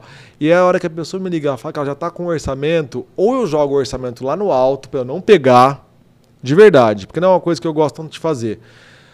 ou eu, não, eu nem passo orçamento. Eu falo assim, cara, eu não quero entrar na concorrência com essas pessoas, elas estão começando, entendeu? Eu sei que se eu, sabe, sentar com o dono da festa, eu pego. Mas assim, eu sei que a pessoa também pode atender. Eu falo, cara, atende, porque não dá para atender todo mundo. E eu passo, por exemplo, eu tenho contato com o Rio Preto Shopping. Outros shoppings me ligam que não sabem desse contrato e tal, loja vai inaugurar, você pode organizar para mim? Não, não posso, mas eu vou te falar uma pessoa que pode. E eu mesmo indico meus concorrentes que amanhã poderiam, cara do shopping pode ir lá e contratar. Eu indico, cara. Então, assim, eu tenho uma relação muito tranquila com concorrente, porque eu também não quero abraçar o mundo, cara. Pelo contrário, eu quero sempre diminuir o meu trabalho. E aí eu não posso querer é, querer segurar o meu e, entendeu? e ficar assediando o do meu concorrente. Que aí eu vou fazer o quê? Vou infartar no final do mês. Porque se eu tiver ah. cuidar dos meus e dos dele. Então, assim, graças a Deus que tem. Para mim seria bom se tivessem outras pessoas. E eu acho que o Colino também se enfraqueceu porque não chegaram outras pessoas com outras mentalidades, com outras propostas. Aproveitando a própria internet, né? Exato, vim com uma proposta diferente tal, muito pouco. Faz muito tempo que não Agora sim, né, as pessoas vêm como digital influencer e tal, e esses vão surgindo. E eu mesmo, meus coquetéis, eu falo, tem que chamar esse, tem que chamar aquele. Muitas vezes eles vão lá para fazer uma coisa exatamente igual a minha. Sim. Entendeu? Que é cobrir, ó, ó, diferente de mim que vou também com o microfone da TV, eles vão só com o digital. E eu falo, contrata, tem que chamar, tem que pagar, tem que levar. Entendeu? É porque é uma mídia, uma mídia muito rápida, né, Fred? Muito, cara. Você vai fazer um programa de TV, demora quanto tempo você pôr aquela matéria no ar? Não, exato. O cara com o celular na festa ali, ele já divulgou a festa na hora. Na hora, já, cara. E as pessoas querem isso, cara. É. Você pode abrir um ao vivo se você quiser ali. Ao já abri várias vezes. Vai acontecer um abre um ao vivo ali, todo mundo assiste e tal. Mas. E ao mesmo tempo também as pessoas, elas. É, tá num momento, cara, falando do, do digital, as pessoas também elas te contratam, elas estão com a mercadoria encalhada lá. E elas falam assim, ó, oh, quero que você venha aqui, vai fazer elas também acham que você vai vender. E aí agora tem um movimento dos, dos influenciadores que é tipo assim, amigo, eu sou influenciador, eu não sou vendedor. E eu tô correndo desse cliente também. Que acha que eu vou chegar na loja dele fazer cinco stores e vou vender o estoque que ele não conseguiu vender a temporada inteira, porque deve ser ruim. Porque se Sim. ele não conseguiu vender e está encalhado, por que, que ele acha que eu em cinco stores vou conseguir? Não vou. Ou cinco stores eu vou vender um imóvel? Não é assim. Pode acontecer? Pode. Você tá ali eu me assistindo, você, pô, esse apartamento é meu número, hein? Vai lá conhecer e compra. Pode acontecer, mas assim, a pessoa não pode medir é, você pelo tanto de telefone dela toca. Porque eu posso, às vezes, falar no empreendimento hoje, você, poxa, que bacana, tal. Você cria um conceito sobre a construtora e você vai comprar lá na frente um outro produto dela. E aí você não vai falar, ah, a primeira vez que eu nutri uma admiração por essa empresa foi quando eu vi no story do Fred. Você não vai nem lembrar que você viu. Então, quer dizer, eu tô ali para te influenciar a uma marca, a um conceito, a um produto, mas eu não tô ali para vender esse produto. A venda ela pode acontecer. Uhum. Só que as pessoas também elas estão, os empresários, os comerciantes estão muito nessa. Vem, ó, ligou semana passada. Ó, vem, passa aqui, eu quero fazer uns stories, a gente vai. Eu falei, mas quando que é, né? Uma liquidação. Não, é só hoje. Claro que eu não fui, entendeu? Como ela tá achando que eu vou chegar lá, na hora eu vou mostrar, mas a pessoa não vai pegar a bolsa e sair correndo de lá. Não é assim que funciona, entendeu? Não com a quantidade de influenciador, de seguidores que eu tenho e que o pessoal de Rio tem. Se a gente estiver falando, lógico, de 10 milhões de seguidores, ok. Entendeu? Pode ser que tenha uma. Mas mesmo assim, quando você tem uma pessoa com 10 milhões de seguidores, está pulverizada no Brasil inteiro. Então, quando ele entra naquela loja em São Paulo, fala que está com 80% de desconto, não tem 10 pessoas, 10 milhões assistindo e nem que moram em São Paulo, nem que tivessem. Só que as pessoas não. É, como elas não entendem nada do digital, elas estão confundindo tudo, cara. Então, assim, eu tento explicar isso para ela, ó, não é isso Entendeu? Nosso a trabalho. Não que ela vendesse online, né? Entendeu? Mas se tiver que ir na loja física. Mas não é, não é assim, cara. Exato. E aí as pessoas que têm loja física querem blogueira que tem um milhão. Eu falo, você sabe quantas pessoas desse milhão moram em Rio Preto? Às vezes 20 mil. Então procura alguém que tem 20 mil em Rio Preto. Mas é uma grande confusão, cara. Mas assim, é um momento também crítico, por mais que é um mercado que está em alto e tal, que os influenciadores estão nesse movimento. Sim. Meu amigo, eu não estou aqui para vender teu produto, estou aqui para mostrar teu produto, para te ajudar a influenciar as pessoas, que pode ser para venda, mas até um conceito sobre você, que inclusive pode ser negativo. Sim. Porque se a pessoa chegar lá e também achar tudo horroroso, não, a culpa não é minha, entendeu? Se a pessoa faz a loja de qualquer jeito, a vitrine de qualquer jeito, a roupa horrível, a culpa não é minha também, Sim. entendeu? Meu trabalho eu fiz. Muita gente procura nessa coisa. Ó, eu vou te dar uma porcentagem sobre o que vender. Não, então, mas eu não, não sou vendedor, não sou corretor, eu não vendo carro, entendeu? Aí vai procurar um corretor direto. Ele, aí você paga uma comissão para ele de 5% e ele, na hora que ele vender o apartamento, não é o que eu tenho que fazer. Sim. Entendeu? Então as pessoas. Já aconteceu, lógico, você vender muita coisa, mas quando eu vejo que também vem esse cliente já babando por um retorno daqui meia hora, eu acho que não sou capaz de dar esse retorno para ele. Não vou correr esse risco. Para quê? Por arrancar dinheiro dele e não criar. Porque ele não vai ficar feliz. Sim. Porque a chance de dar errado é 99%. Eu e a maioria das pessoas que estão disponíveis também no mercado hoje de Rio Preto. Então, assim, se vai com esse conceito, esquece, as pessoas não sabem muito, entendeu? Tipo, também acha que o bibelozinho vem aqui e faz um negócio, não é Já assim, vem cara. Tudo, entendeu? Me Quem me dera, rico. mas eu sei que eu não dou esse retorno, entendeu? Sim. Coisa tem que ser pensada, foi o que eu falei, acredito muito na campanha, tá? Ao final de tudo isso, talvez você venda. Talvez não, mas eu te apresentei para muita gente, os caras sabendo que você existe e tal. Cara, eu já fui compartilhado pelo Paulo Gustavo, por exemplo, né, que tipo, tinha, sei lá, 40 milhões, né, humorista que faleceu de Covid, e minha vida não mudou nada, não ganhei nem seguidor. Recentemente, quem que foi também um foda, cara, que estava aqui? Ah, o Carlinhos Maia. É o número um, é o número dois do mundo, Carlinhos Maia. Tipo, ele só perde para Kim Kardashian, em termos de audiência, de engajamento no Brasil. Segundo do mundo ele é. Pois é, abriu a, a hamburgueria dele aqui em Rio Preto, eu organizei, claro, tinha um franqueado, não tive acesso nenhum a ele, e ele nem veio também. E eu organizei aqui o evento, gravei meu programa de TV, aí a mulher postou o link do programa, sei lá, nem foi eu que postei, nem marquei ele, nem nada. Ele repostou meu programa. Quantos seguidores eu ganhei? Zero. Nenhum, entendeu? Quer dizer, ah, então o Carlinhos é uma fraude. Não, o Carlinhos não é uma fraude. Só que não quer dizer nada uma coisa que a outra. As pessoas já criam essa expectativa de que só porque a pessoa vai te compartilhar, a tua vida vai mudar. E não é. Então, quer dizer, eu falei dois nomes, são dois dos maiores nomes que já me compartilharam. Fala todas as outras, entendeu? Toda hora um artista vem aqui e me compartilha, entendeu? Porque eu gravei e tal. E não é assim, entendeu? Então, assim, eu tive. Então, eu sou. Se não é comigo, se não, que o Carlinhos também não é Carlinhos Maia. E aí? Cara, me compartilha para falar que não aconteceu nada.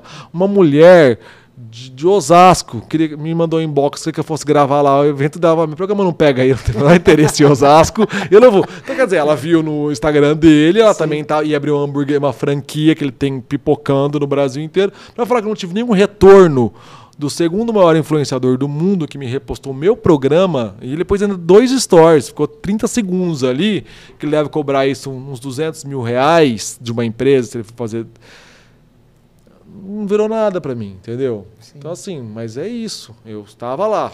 Muita, um monte de gente depois me falou que viu.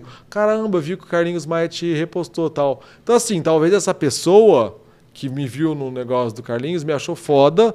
E quando ela inaugurar a loja dela, em 2027, ela vai me chamar. E ela vai falar, foi porque eu te vi no Carlinhos. Mas ajudou a criar um conceito sobre mim. Só que as pessoas não entendem isso. Não entendem. Que loucura, cara. Mudando um pouquinho de assunto, na sua trajetória, Fred, Quais foram as mãos, quais foram as pessoas que te ajudaram nessa trajetória? Cara, eu tive várias, porque eu falo que eu tenho vários patrocinadores ali que estão comigo há mais de 15 anos ininterruptos, depositando mensalmente na minha conta. Então, assim, tudo mudou, né? Eu mudei de veículo, mudei de né, posicionamento várias vezes e o cliente está ali comigo. Sim, meu maior parceiro sem dúvida é o Rio Preto Shopping, né? Foi ele que me abriu as maiores portas, porque foi um dos meus primeiros patrocinadores. E então, é, aí não, por exemplo, essa semana eu estou organizando um evento. É um evento do shopping com o Senac, que vai trazer um estilista famoso, mas quem está organizando a parte dos convidados sou eu. Então, além dos anúncios que o shopping faz em mim, ele sempre me abriu muitas portas para organizar evento. E já fiz mais. Lá, só lá deve ter sido mais de 200, né? Exposição, festa, feira, coquetel próprio shopping me indica muito para as lojas que estão chegando, ó, te indico você fazer o coquetel com o Fred, né? Quando vai fazer uma festa e tal. Então, sem dúvida, meu maior parceiro comercial é o Rio Preto Shopping, não já em questão de valores, entendeu? Porque aí também para os amigos eu também quero sempre fazer algo especial. Aquele que está chegando novo, tem uma tabela, mas para os amigos a conversa é sempre muito diferente, entendeu? Dali eu tenho também uma, é uma admiração, acho que mútua, então por isso também, né, tudo ali eu tenho um peso 2 e tal. E foi até uma é uma questão minha também não querer, sabe, tipo, cobrir outros shoppings e tal, porque eu me envolvi muito lá e eu não atravesso a rua e falo que esse é melhor, atravesso de novo a rua e falo, não, esse é o melhor, entendeu? Porque as pessoas fazem muito isso. O que está pagando no dia é o melhor. Atravessa a rua, esse é o melhor. Então, né, é, eu optei por não fazer é, outros shoppings, assim, me, me, envolver comercialmente com nenhum outro, uma decisão que eu não me arrependo, muita gente questiona e tal, mas enfim, é meu, eu decido, né? Achei que não, não coisa. É, levar Unilago foi uma grande parceira minha lá, eu me formei e tal. E logo no, no, primeiro ano já eu já ganhei uma bolsa lá, então assim, me ajudou muito também a, a minha formação e está até hoje também como parceira minha. E aí tem, por exemplo, nas feiras, cara, feira de noiva, eu tô, sei lá, na sexta edição, então, sabe, uma galera vem comigo já, esse evento Mulheres de Sucesso, homenageei 45 mulheres nessa edição. Muitas já estão comigo todo ano, eu homenageio elas. Elas querem de novo ser homenageadas, de novo elas merecem, de novo eu chamo.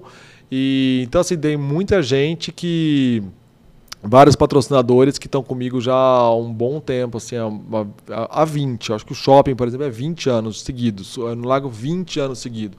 Muitos do, do jornal já estão há 7, 8, né, quem está com a Gazeta estão até hoje. E alguns que me chamam nos momentos em que eles acham que precisa. Então, né, as incorporadoras, tal, vai lançar, ok, depois que lança, não me chama mais, a hora que vai lançar um outro empreendimento, me chama de novo, e às vezes também não chama, entendeu? Pula um, chama o outro. Então, mas, cara, basicamente, assim, eu diria que as pessoas que me ajudaram foram justamente as que me ajudaram a pagar a conta. Porque você sabe como funciona, né? Quando a gente fala, ah, eu tô, tipo, eu fiquei cinco anos na Record. Não, eu fiquei cinco anos depositando na conta do Edir Macedo. Essa aqui é a conta. Não era um contrato que o Edir me pagava para fazer um programa. Entendeu? Como a gente vê às vezes na esfera nacional. Na esfera regional é diferente. A gente compra um horário e a gente produz o programa e também o que ele der de lucro ou prejuízo, a questão é nossa. Então, sendo assim, entendeu? Eu diria que as pessoas que mais me ajudaram foram aquelas que me ajudaram a pagar a conta. Sim. Fato, entendeu? Porque eu só fiquei cinco horas na Record porque tinha algumas empresas pagando essa conta e na época era muito caro. Era tipo um absurdo. Não que seja barato hoje, mas hoje existe menos interesse do é, em pessoas querendo fazer programa do que tinha na época. A gente disputava tapa, entendeu? Um horário e tal. Hoje não é assim. É, acho que uma, uma, um dos piores lugares que eu gostei de trabalhar foi a Record, realmente. Porque tinha um, uma questão financeira ali que reinava, entendeu? Era acima de qualquer coisa. Tipo, você não, você não conseguia. Nunca criei uma relação. Pô, mas. Uh, não. É, dinheiro boleto. Tipo, 24 de dezembro, boleto não caiu, ele tá te ligando, entendeu? Consideração zero, enfim. É, lógico, né? tô falando de uma diretoria que nem existe mais e tal, mas assim, alguns lugares que eu, sempre que eu vou, eu sempre tento desviar, por exemplo, assim, não é uma emissora que eu tenho vontade de voltar. Porque eu falei, poxa, não que as outras sejam, ah, não estão ligando pro meu dinheiro. O foco é esse. Eu tenho obrigação, tenho um contrato assinado, mas assim, ali eu via uma gana por dinheiro que eu nunca vi em lugar nenhum no mundo, entendeu? Então, também uma, uma, porque eu levo outras coisas em consideração. Eu também sou um veículo de comunicação, também quero ganhar. Sim. Mas, tipo assim, babando pelo dinheiro dos outros, aí essa, não é comigo, cara. E isso ali eu vi muito nítido. Sabe? Chegava, Deus abençoa tal, mas era assim, só conversa de dinheiro e só não sei o quê. Não, eu tive uma experiência, foi uma das piores experiências minhas, assim, porque eu também tinha muita dificuldade em manter o programa Entendeu? Então não sei se eu era o tempo inteiro ameaçado, se você não pagar, você sai do ar, se você não pagar, nós vamos. Fulano quer vir. Sempre tinha essa conversa. Tipo, ó, oh, se não Ninguém pagar amanhã, as pessoas querem ter o horário. E aí, tipo assim, pegar a pessoa que eu odiava e colava no meu programa. Então sempre teve. Então, assim, foram cinco anos ali que péssimos. E aí a coisa parece, né, cara, essa energia não fica só ali.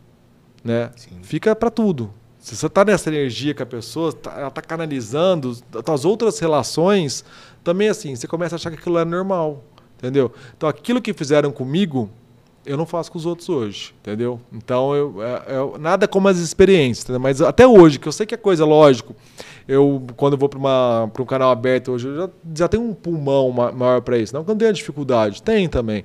Mas já tenho um pulmão. Mesmo assim, cara, eu sempre tento assim. Já peguei até o orçamento que a Record, porque eles me procuraram é, em várias circunstâncias e tal, mas é sempre um lugar que eu quero, porque a experiência lá atrás, Não nenhuma das pessoas estão lá ainda, entendeu? E tal.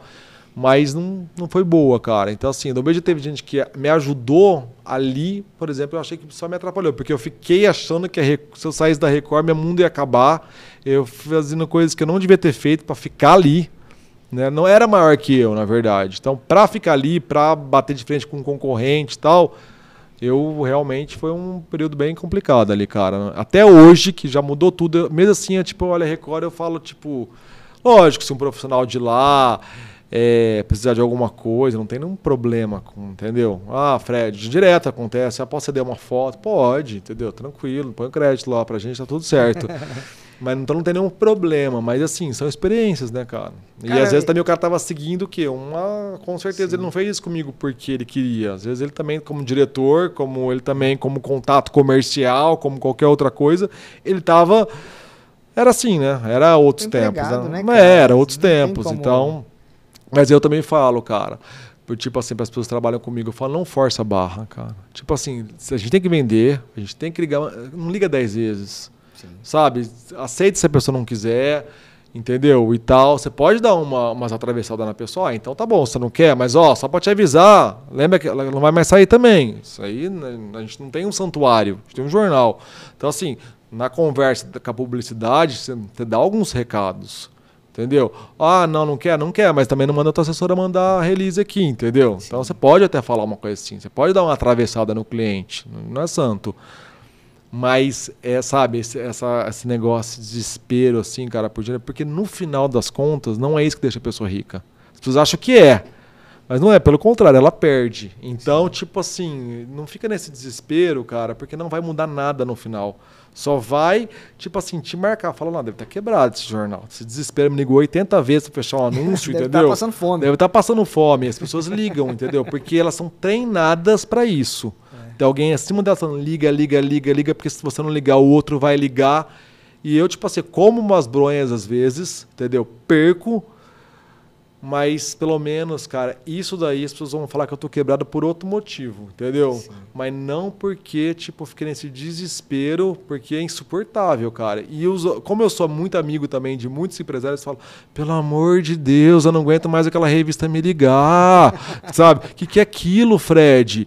Tipo, é insuportável, é entendeu? É um feedback que você já recebe para não Aí fazer falo, no seu veículo. que vergonha, cara, se alguém falar isso de mim, entendeu? Então, é. eu sempre estou monitorando.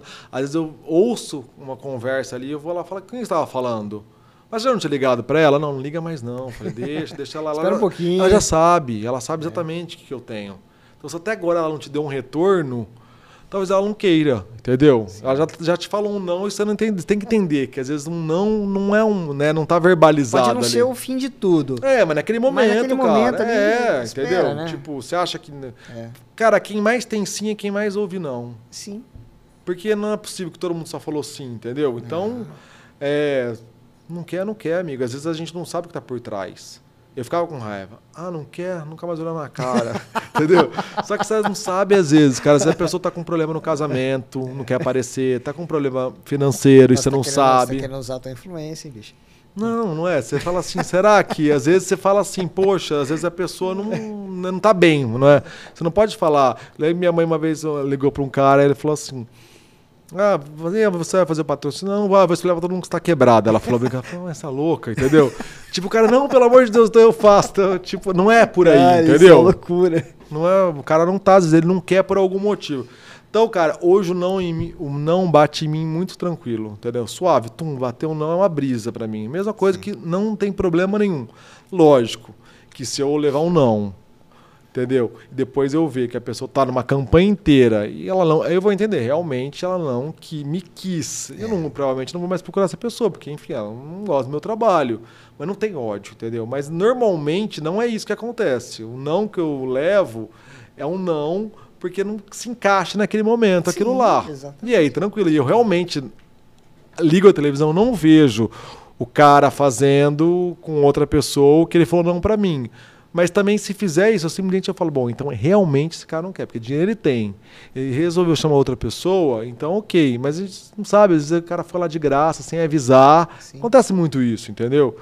Então, assim, para mim o não é uma coisa assim, totalmente suave, entendeu? O segundo não, o terceiro eu acho que não vai ter, porque eu não sou trouxa, entendeu? Eu Vou Sim. ficar oferecendo uma coisa que a pessoa não quer comprar, entendeu? O mercado é muito grande, cara, Você sabe? acaba criando uma inimizade, às vezes, sem. sem né? Porque Não, na frente lá você quer, pode ter um quer, outro. amigo. Você tem um outro projeto bacana, cara fala, É, esse cabe eu pra acho, mim é. e tal, e vem. E tem muita gente, cara, que demorou muito pra fazer comigo e depois fez. Tem gente que fez comigo no começo pra ajudar e depois não fez mais. Cara, normal, entendeu? Alguma, alguma coisa já aconteceu comigo com essa pessoa. Ou ela já fez, ou ela sempre fez, ou ela nunca fez. Então ela tá no lugar que ela tem que estar. Entendeu? A opção foi dela, cara. Entendeu? Eu já fui baratinho, eu já fui médio, já fui caro. Entendeu? Já fiz, ah, já fiz para quem gosta de jornal. Teve... Então, assim, não tem como a pessoa não querer. Porque se ela pode não querer o jornal, mas eu tenho o programa, tem a rádio, tem os eventos, tenho a feira, tenho a homenagem das mulheres. Então, assim, se ela não quer nada, ela não gosta do meu trabalho. Aí- Natural, aí, cara, esquece. Abraço. Abraço. Entendeu? Então, tudo certo. Eu também não gosto do trabalho dela.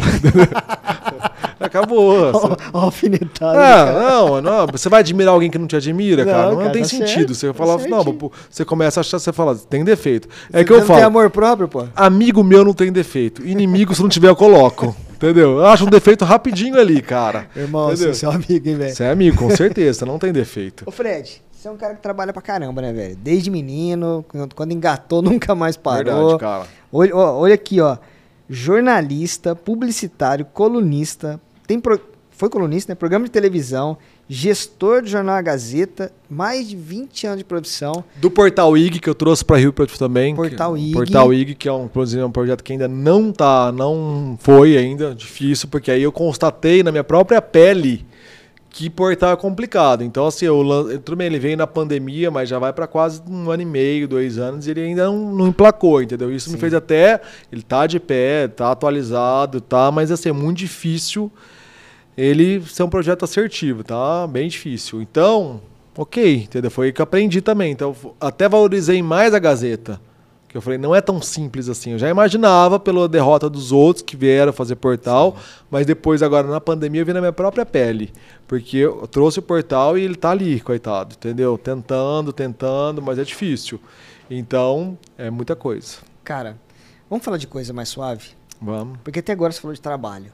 Mas eu tenho acompanhado suas viagens. Você Verdade, tem feito cara. viagens incríveis. Mas eu fiquei uns 10 anos, cara, sem viajar. Fiz uma, acho que uma viagem pro exterior em 10 anos, lá atrás. Não tinha. Carnaval, Monte Libra, automóvel, não sei o que, a minha galera já viajava, já ia para os lugares e tal. E aí, né, e eu achava que realmente, se eu fosse, o negócio ia afundar. Ah, se eu ficar uma semana fora, acabou.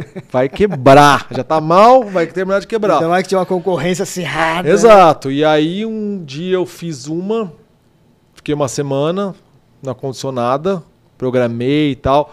Aí na segunda eu fiquei 10 dias, na terceira, tipo assim, já contando o exterior, tá? Na terceira eu fiquei 15, também voltei. Claro, uma operação maior para você ficar 15 dias fora. Sim. Na quarta eu fiquei 20, depois eu fiquei 40, entendeu? Aí eu comecei a pegar os meses que eram fracos para mim, por exemplo, janeiro, que quase não tem festa, tal, gravação. Falei, bom, então eu saía daqui, tipo assim, uma semana depois do Natal e voltava em fevereiro. E aí eu comecei, e aí eu vi que não mudava nada. Pelo contrário. Porque quando você viaja e tal, você volta né, oxigenado, né, cara? Sim. Você volta com outra energia e tal. Aí eu comecei a, nesses, nessa, nessas férias ali, sei lá, uns sete anos atrás, mais ou menos, que eu intensifiquei, vamos falar assim, eu eh, comecei a ir, cara. Tipo, fiquei 40 dias na Índia, fiquei um mês na Tailândia, fiquei, depois fui pra Califórnia, fiquei mais 40 dias, aí fazer um curso, inventar alguma coisa. Na Califórnia inventei um curso de inglês tal, fiquei ali, entendeu? É... Com a- mais, os as mais recentes, cara, inclusive na, na pandemia, eu tava na Indonésia, que é do lado da China ali, entendeu? Sim. Inclusive eu passei pela China na época do Covid. Eu fui para Hong Kong, na verdade, que é do lado, e fui pra uma ilha em Bali. E a ilha em Bali é isolada. Não Imagina que eu vou ligar a televisão, não vou entender o que eles falam. Então, assim, se realmente fica. Desconecta, cara, ninguém, né? ninguém me falou de Covid, tá tudo bem, tá tudo bem, entendeu? E o Covid não tava. Aí eu peguei.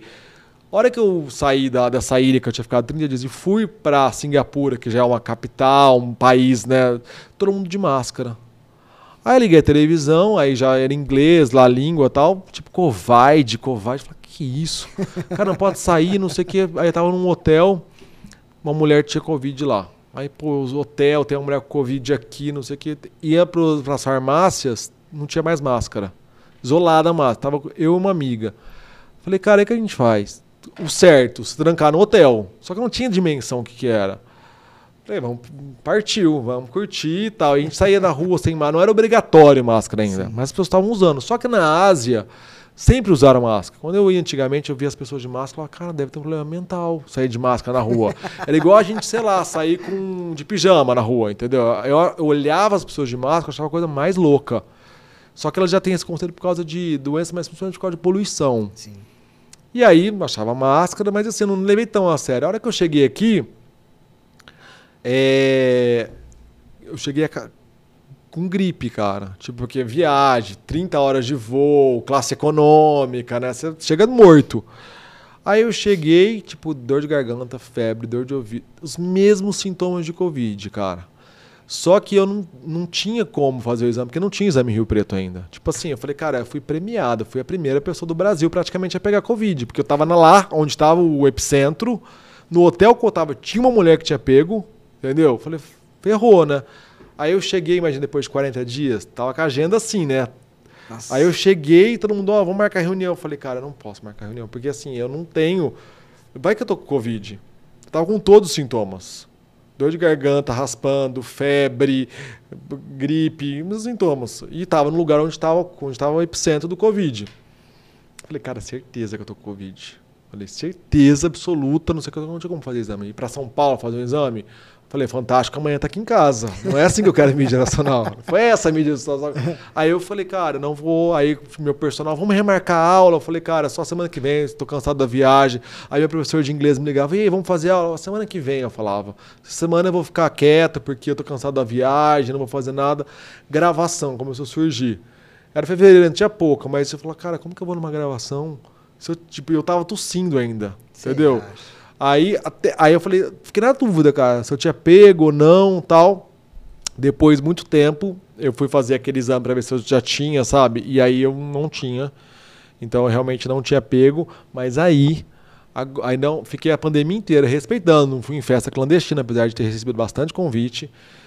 Mas também não ia em bar e tal. Mas assim, o dia a dia, né? Trabalho e tal, ia. Ah, tinha na inauguração, mufato, eu ia. Uma cerimônia pequena, tal, mas eu tava lá, entendeu? E mantive. Aí na, não peguei Covid, cara. Meu irmão pegou e tal. Viajei, fui pra carnaval, tipo, fui pra praia e tal, mas sem, tipo assim, chegava no carnaval, ficava na boa ali, na praia. Não, não ficava nem isolado, mas também não ia pra festa. Meio termo. Sem radicalizar, mas com medo, realmente. Aí chegou agora, no Réveillon, depois de dois anos sem viajar, bom, vou passar o Réveillon em Dubai. Peguei e tal. Fiz, cheguei, cheguei lá em São Paulo para embarcar, tem que fazer o exame né? Cheguei, fiz o exame, tava com um pouco de sintomas, só que eu achei que fosse gripe, porque afinal o dano todo tava com gripe aqui em Rio Preto. Peguei, fiz o exame, fui pra farmácia, aí tomei uma injeção ainda. Ah, toma uma injeção aqui, para eu já chegar bem na viagem. Tinha certeza que era gripe. Cheguei em São Paulo, fiz o exame, deu negativo, embarquei. Cheguei lá no, em Dubai, tara no aeroporto, tem que fazer um outro exame, que até o governo que paga e tal, diferente daqui que você que paga. Fiz, o cara mal encostou, o PCR ela mal encostou no meu nariz. Aqui eles quase jogam no cérebro, né? ah, imagina isso aí, nem que, nem que eu tiver, pega. Pum, pegou. Caramba. Aí foi um, um, cara, um transtorno. Porque eu tive que ficar isolado lá, né? você não sabe quantos dias, né? Eu falei, cara, e aí? E aí, tipo assim, eu ia passar a virada do ano lá, tipo, 31, 1, 2, 3, 4, e já ia embora. Ia para outros países, lá perto, Catar, sei lá, Arábia Saudita e tal, e fazer uns países. E aí o que aconteceu? E na última hora eu convenci meu irmão a ir comigo. Ele não queria, não sei o que. Eu falei, cara, você vai fazendo nada aqui, vamos, não sei o que ele foi. Só que ele odeia viagem longa. Diferente de mim, que se não ficar um mês, não costera. aí ele pegou e falou assim: vou ficar só três dias. Ficar cinco dias, quero ir embora. Eu falei, ah, tudo bem. Aí o que aconteceu? Ele ia só passar virada comigo lá e depois eu ia seguir para essa viagem e ele ia embora. Encontrar uma amiga minha que estava morando no Catar e tal. Aí que aconteceu? Tum, testei positivo, fiquei no hotel, aí ele viu que eu tava lá e eu realmente tive sintomas. Sabe, gripe forte, não cheguei a ter febre, nada, mas fiquei derrubado na cama, cara. Aí ele falou: Bom, não vou poder ir embora, né? você tá sozinho aqui e tal. Ficou. Aí a gente desmarca a passagem, não sei o que, compra outra, não sei o que. No final das contas, todo dia eu fazia exame. Pra ver se dá. Lá você faz no próprio hotel. Fazia exame, positivo. Outro dia. Exame, cada exame, 500 reais. E eu e ele, que ele foi também fazer. Ele não tava. Eu falei, cara, pega outro quarto. Porque você vai pegar. Não quis pegar, quis ficar no quarto comigo, mas ele deu os rolê dele, entendeu? Acabou não pegando. E aí ele. No, set, no sexto dia, sexto ou sétimo, fiz o teste, aí deu negativa. Aí já, era, já não tinha mais viagem, né? Porque já não. Aí eu, eu falei, quer saber? Já tô aqui, vou ficar só aqui. Eu tava cansadão, cara. Porque aí me derrubou a viagem. Sim. Entendeu? Quer dizer, o Covid. Eu fiquei mal depois. Então, tipo assim, eu marcava as coisas de manhã, tarde à noite, fazia de manhã à tarde, chegava à noite e falava, não aguento, quero dormir. Aí dormia. Perdi a reserva que eu tinha feito e tal. E fui assim. Aí eu falei, quer saber, já tô aqui, vou ficar mais uma semana. Aí meu irmão estendeu. No final, meu irmão ficou 15 dias de querer me matar, cara. Falou, ia ficar quatro. Faz 15 que eu tô aqui, cara, entendeu? E é, e é muito complicado, porque assim, se o exame não dá negativo, você não consegue ir embora. Poxa. Entendeu? Então, assim, aí depois pra ir embora eu gelei, porque eu falei, cara, e a mulher que me atendeu, a médica, que fez uma telemedicina lá, do plano de saúde, ela falou, meu amigo, você tá enrolado. Porque pode ser que esse exame com PCR é muito sensível, pode ser que você fique um mês aí apontando positivo, mesmo com a doença não estando. Poxa. É isso, tem que ficar lá. Tem gente que tem gente que dá, fica testando positivo seis meses. É mais raro, é, mas é comum também, entendeu? Então assim, a mulher me desesperou. Eu falei, cara, vou morar em Dubai, dentro de um quarto. Aí é sorte, então foi sorte. O que, que quer dizer? Quer dizer que eu já tava com Covid aqui há um tempão, sem me tocar que eu tava. Entendeu? Sem sintoma. Já tinha Sem tomado sintoma. vacina? Já tinha tomado vacina e tal, mas o que aconteceu? No Natal na minha casa, eu fiz uma festa, a galera foi tudo pra lá, foi ali que eu peguei. Entendeu? E o mais engraçado foi que é, eu acabei contando isso rapidamente nos stories. Não ia contar, porque, enfim, não tava afim. E aí, mas aí soltou aqui a informação que eu tava e tal. Não era uma época que tava todo mundo pegando Covid mais. Já tava bem estabilizado. Depois deu aquele boom que foi justamente no coisa. Aí eu falei, ó, gente, peguei Covid aqui e tal, já tô indo embora, já tá tudo certo e tal, já testei negativo. E aí duas pessoas estavam indo pra lá, desistiram. Porque eu vi, falou, cara, eu tô indo com filho. Se acontecer comigo, o outro, eu tenho um emprego, eu não posso ficar mais 15 igual você. Sim. Então, assim, as pessoas desistiram de ir, a hora que viram, então, essa necessidade de você contar às vezes. Sim. E realmente, melhor o cara não ir nessa época, tenta adiar a viagem, depois vai com segurança. Entendeu? Já já não tô nem pedindo mais isso, você vê? Faz o quê? Dois meses, Sim. três meses e tal. Então, aí eu achei legal porque, tipo assim, realmente o cara falou, cara, não posso. É, A a pessoa- informação que você passou por um problema que você teve e alertou. e a pessoa alertou, porque falou, cara, eu tenho um filho, como que eu fico trancado com uma criança 15 dias? Isso daí é 30, entendeu? Sim. Aí eu falei, ó, é decisão tua. Eu, tipo, realmente não tem ninguém acima de mim. Não tem, ninguém tá com saudade de mim em Rio Preto. Então, assim, tá tranquilo. Eu vou me ferrar aqui, mas é um problema eu comigo mesmo, entendeu? Não pre- tirando meu irmão que eu fiz ficar, não, né, não tinha. Eu, fui, eu tava preparado para as coisas continuarem aqui, tava meio parado para mim. No final deu tudo certo. Então, mas mesmo assim, cara, tipo, é tão bom viajar, né? Que mesmo que esse, que esse perrengue e tal, tipo, eu achei que valeu. Tipo, eu teria ido, entendeu? Aproveitei de outra forma, perdi uma grana, né? Porque tudo que eu tinha lá, e eu tava tão mal, cara, que eu não tive a capacidade de ligar nos lugares e cancelar. Então eu comecei, tipo, no show. Tipo, ah, tinha um voo, eu não aparecia no voo, perdia. Coisa que se eu tivesse ligado na companhia, eu teria ou pedido um reembolso, ou adiado, entendeu? Eu não tive a capacidade de ligar e cancelar. Nem lembrei.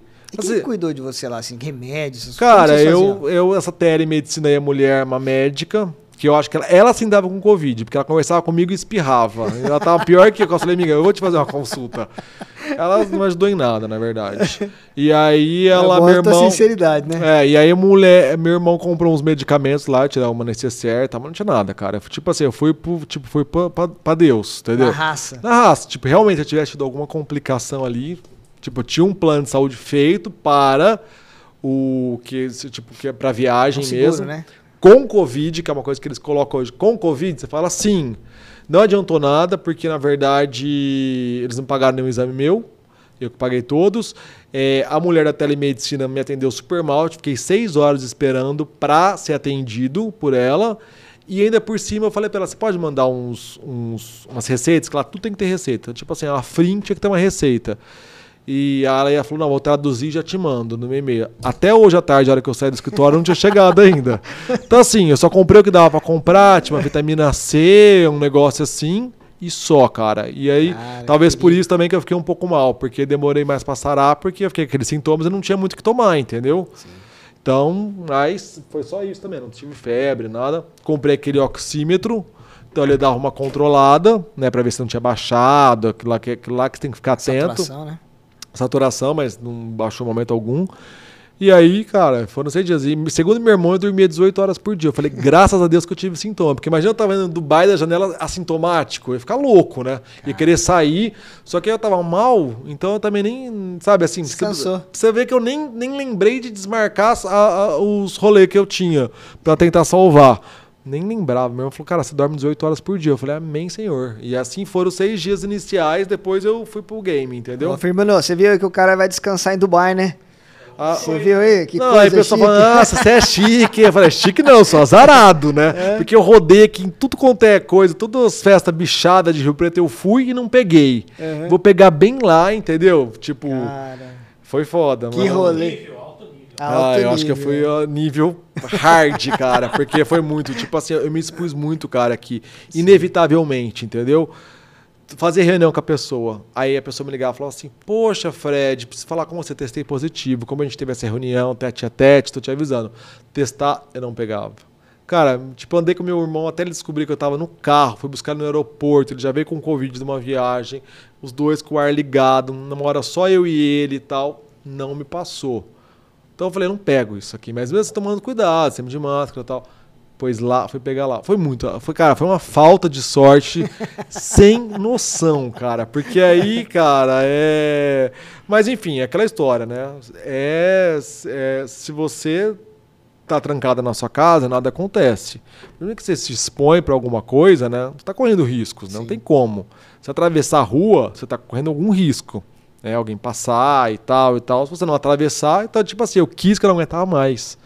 Eu fui, tipo assim, comprando via... na pandemia, ficava comprando um monte de viagem de madrugada, e tá tudo barato, só que é tudo uma invenção. Porque na verdade, a hora que você vai agora remarcar, não é isso, entendeu?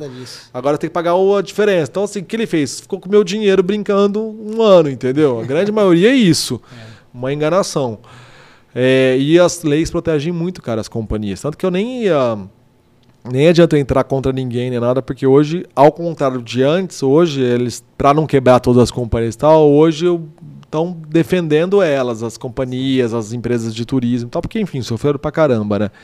Então, falei, prejuízo é meu mesmo, eu não vou ter como dividir ele com ninguém. Nem com. Nem mesmo com esse plano de saúde aí, que eu achei que fosse me reembolsar alguma coisa, né? Reembolsou nada. Rapaz, cara, tô muito feliz com o nosso bate-papo.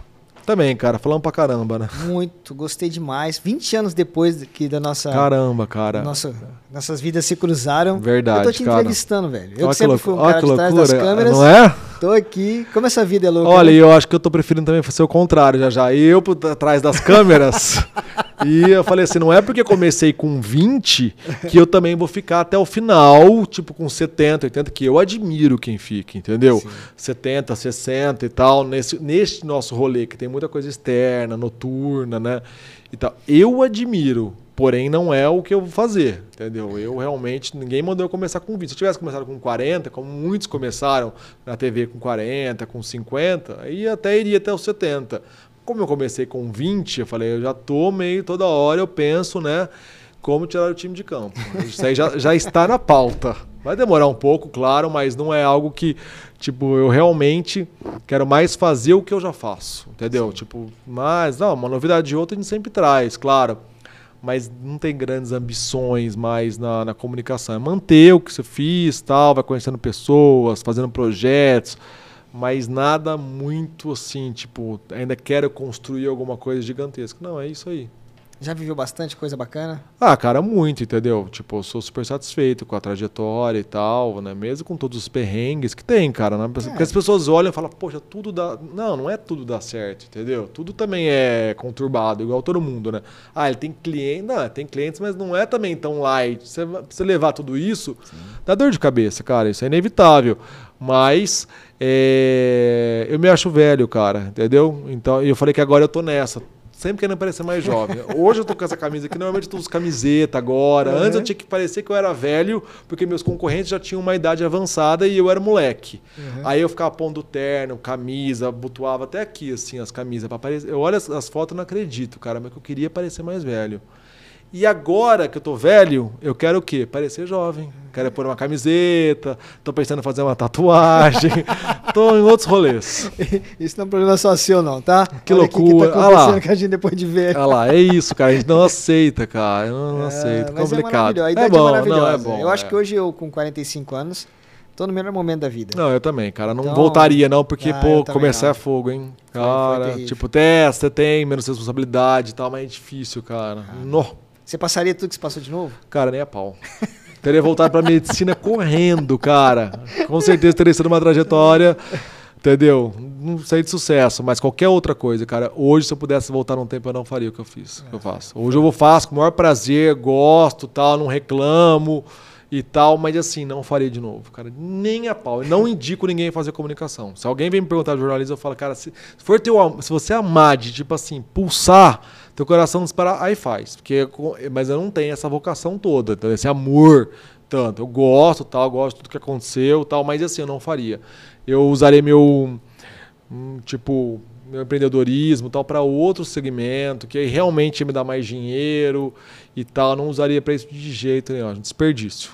É. Ah, eu acho. Mas, enfim, não tem como mudar agora, cara. Mas, assim, é. eu acho que só se a pessoa tiver uma vocação jornalística. Aí não tá. Agora, como eu tinha uma vocação razoável para jornalismo e muito para empreender, eu acho que eu escolhi a coisa errada, cara. A verdade é essa. E qualquer coisa que eu acho que eu escolhesse, cara, eu acho que daria certo. Por quê? Porque quem trabalha 18 horas por dia e não faz nada de errado com os outros e tem uma infra. Eu também, claro, tive uma infra, tive, né, enfim, eu também não, não saí do zero. Né? Isso ajuda. Tem, se a minha mãe já fazia isso, é claro que eu peguei um caminho aberto. Então, óbvio, para investir, para perder, para ganhar, para viajar, muita coisa não é do meu trabalho. Tenho essa consciência, Sim. entendeu? Já veio. Então, eu acho que qualquer outra coisa que eu fizesse, que eu trabalhasse 18 horas por dia, que eu ficasse 10 anos sem viajar, que eu fosse correto com todo mundo, ia dar certo. Inevitavelmente. Qualquer outra coisa, entendeu? Escolhi a comunicação, agora vamos ficar nela, Fabinho. Fazer o quê? Te desejo mais 20 anos na comunicação. Pelo amor de Deus. ah, de outra forma, sim, entendeu? Talvez na, no front, não, mas assim, um jornal, né? Do, talvez o jornal, sim, eu não quero que ele dure só cinco anos. Mesmo que eu pare, eu quero que o jornal continue e tal.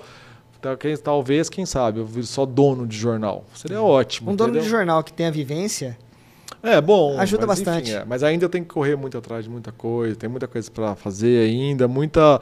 Mas, enfim, empreender na comunicação é algo. Não, não é indicado, de verdade. é injusto, cara, porque às vezes o projeto é brilhante, Sim. dá tudo certo. Não, meu não é brilhante, mas alguns são, entendeu? Brilhante e não ganha grana. Sabe? A rádio é redonda e ela tá no prejuízo. Ela tal, é, tem um alcance de milhões e pau. Fala da produtora. Hã? As produtoras. Não, também, cara. É, poxa, é porque mudou muito o mercado, né, Sim, cara? Então, é, a comunicação inteira sofreu. Não é, é todo mundo, né? E a gente tá entendendo para claro que a gente vai. Aquela, tipo, aquele monte de barata, você tá com o veneno, ela sai tudo assim, tentando sobreviver. E quem é que vai sobreviver? Entendeu? Aí muitas ficam pelo caminho. Então, quem ficou até hoje é porque realmente entendeu é essa, essa, essa versão meio cameleão que a gente tem que ter, né, cara? Vai mudando, vai mudando, até podcast é podcast, é produtora, é programa de meia hora, não, vai indo. Vai indo. Cara, obrigado. Forte Uma abraço. Satisfação imensa caro. em falar contigo. Também adorei. Obrigado cara. por prestigiar aqui o Matraca Podcast. Muito legal, cara. É... E realmente é muito difícil, porque assim, boas ideias a gente vê de monte também, entendeu? É muito difícil você conseguir aliar as duas coisas. Uma boa ideia é, com uma boa estrutura. Esse é o grande desafio. Quando você junta essas duas coisas, aí pode ser que o sucesso venha de fato. Porque só boa ideia sem estrutura e só estrutura sem boa, boa ideia, ideia, entendeu? E aqui você conseguiu as duas coisas, que é a tua expertise na comunicação como um todo. É... Porque claro que você sabe entrevistar. O que mais você fez foi ver entrevistas. Então é assim que a gente aprende. Quem escreve bem é porque leu muito. Foi o conselho que me deram desde o começo. Eu fiz uma meta, uma, um livro por semana. Assim que eu aprendi a escrever, foi na aula de português. Então, ninguém que tem 20 anos ou mais de comunicação e entrevista, está apto a entrevistar, naturalmente. E aqui você tem uma super estrutura, então. Uniu. Juntou. Uniu. Parabéns. Obrigado, irmão. Bom estar tá aqui. Obrigado, valeu. Pessoal, muito obrigado por ter nos acompanhado. Se gostarem do nosso conteúdo, já sabem, vão lá, se inscrevam, curtam, compartilhem ajuda aqui o Matraca Podcast a levar essas informações para mais pessoas, tá bom? Obrigado, até o próximo programa. Tchau.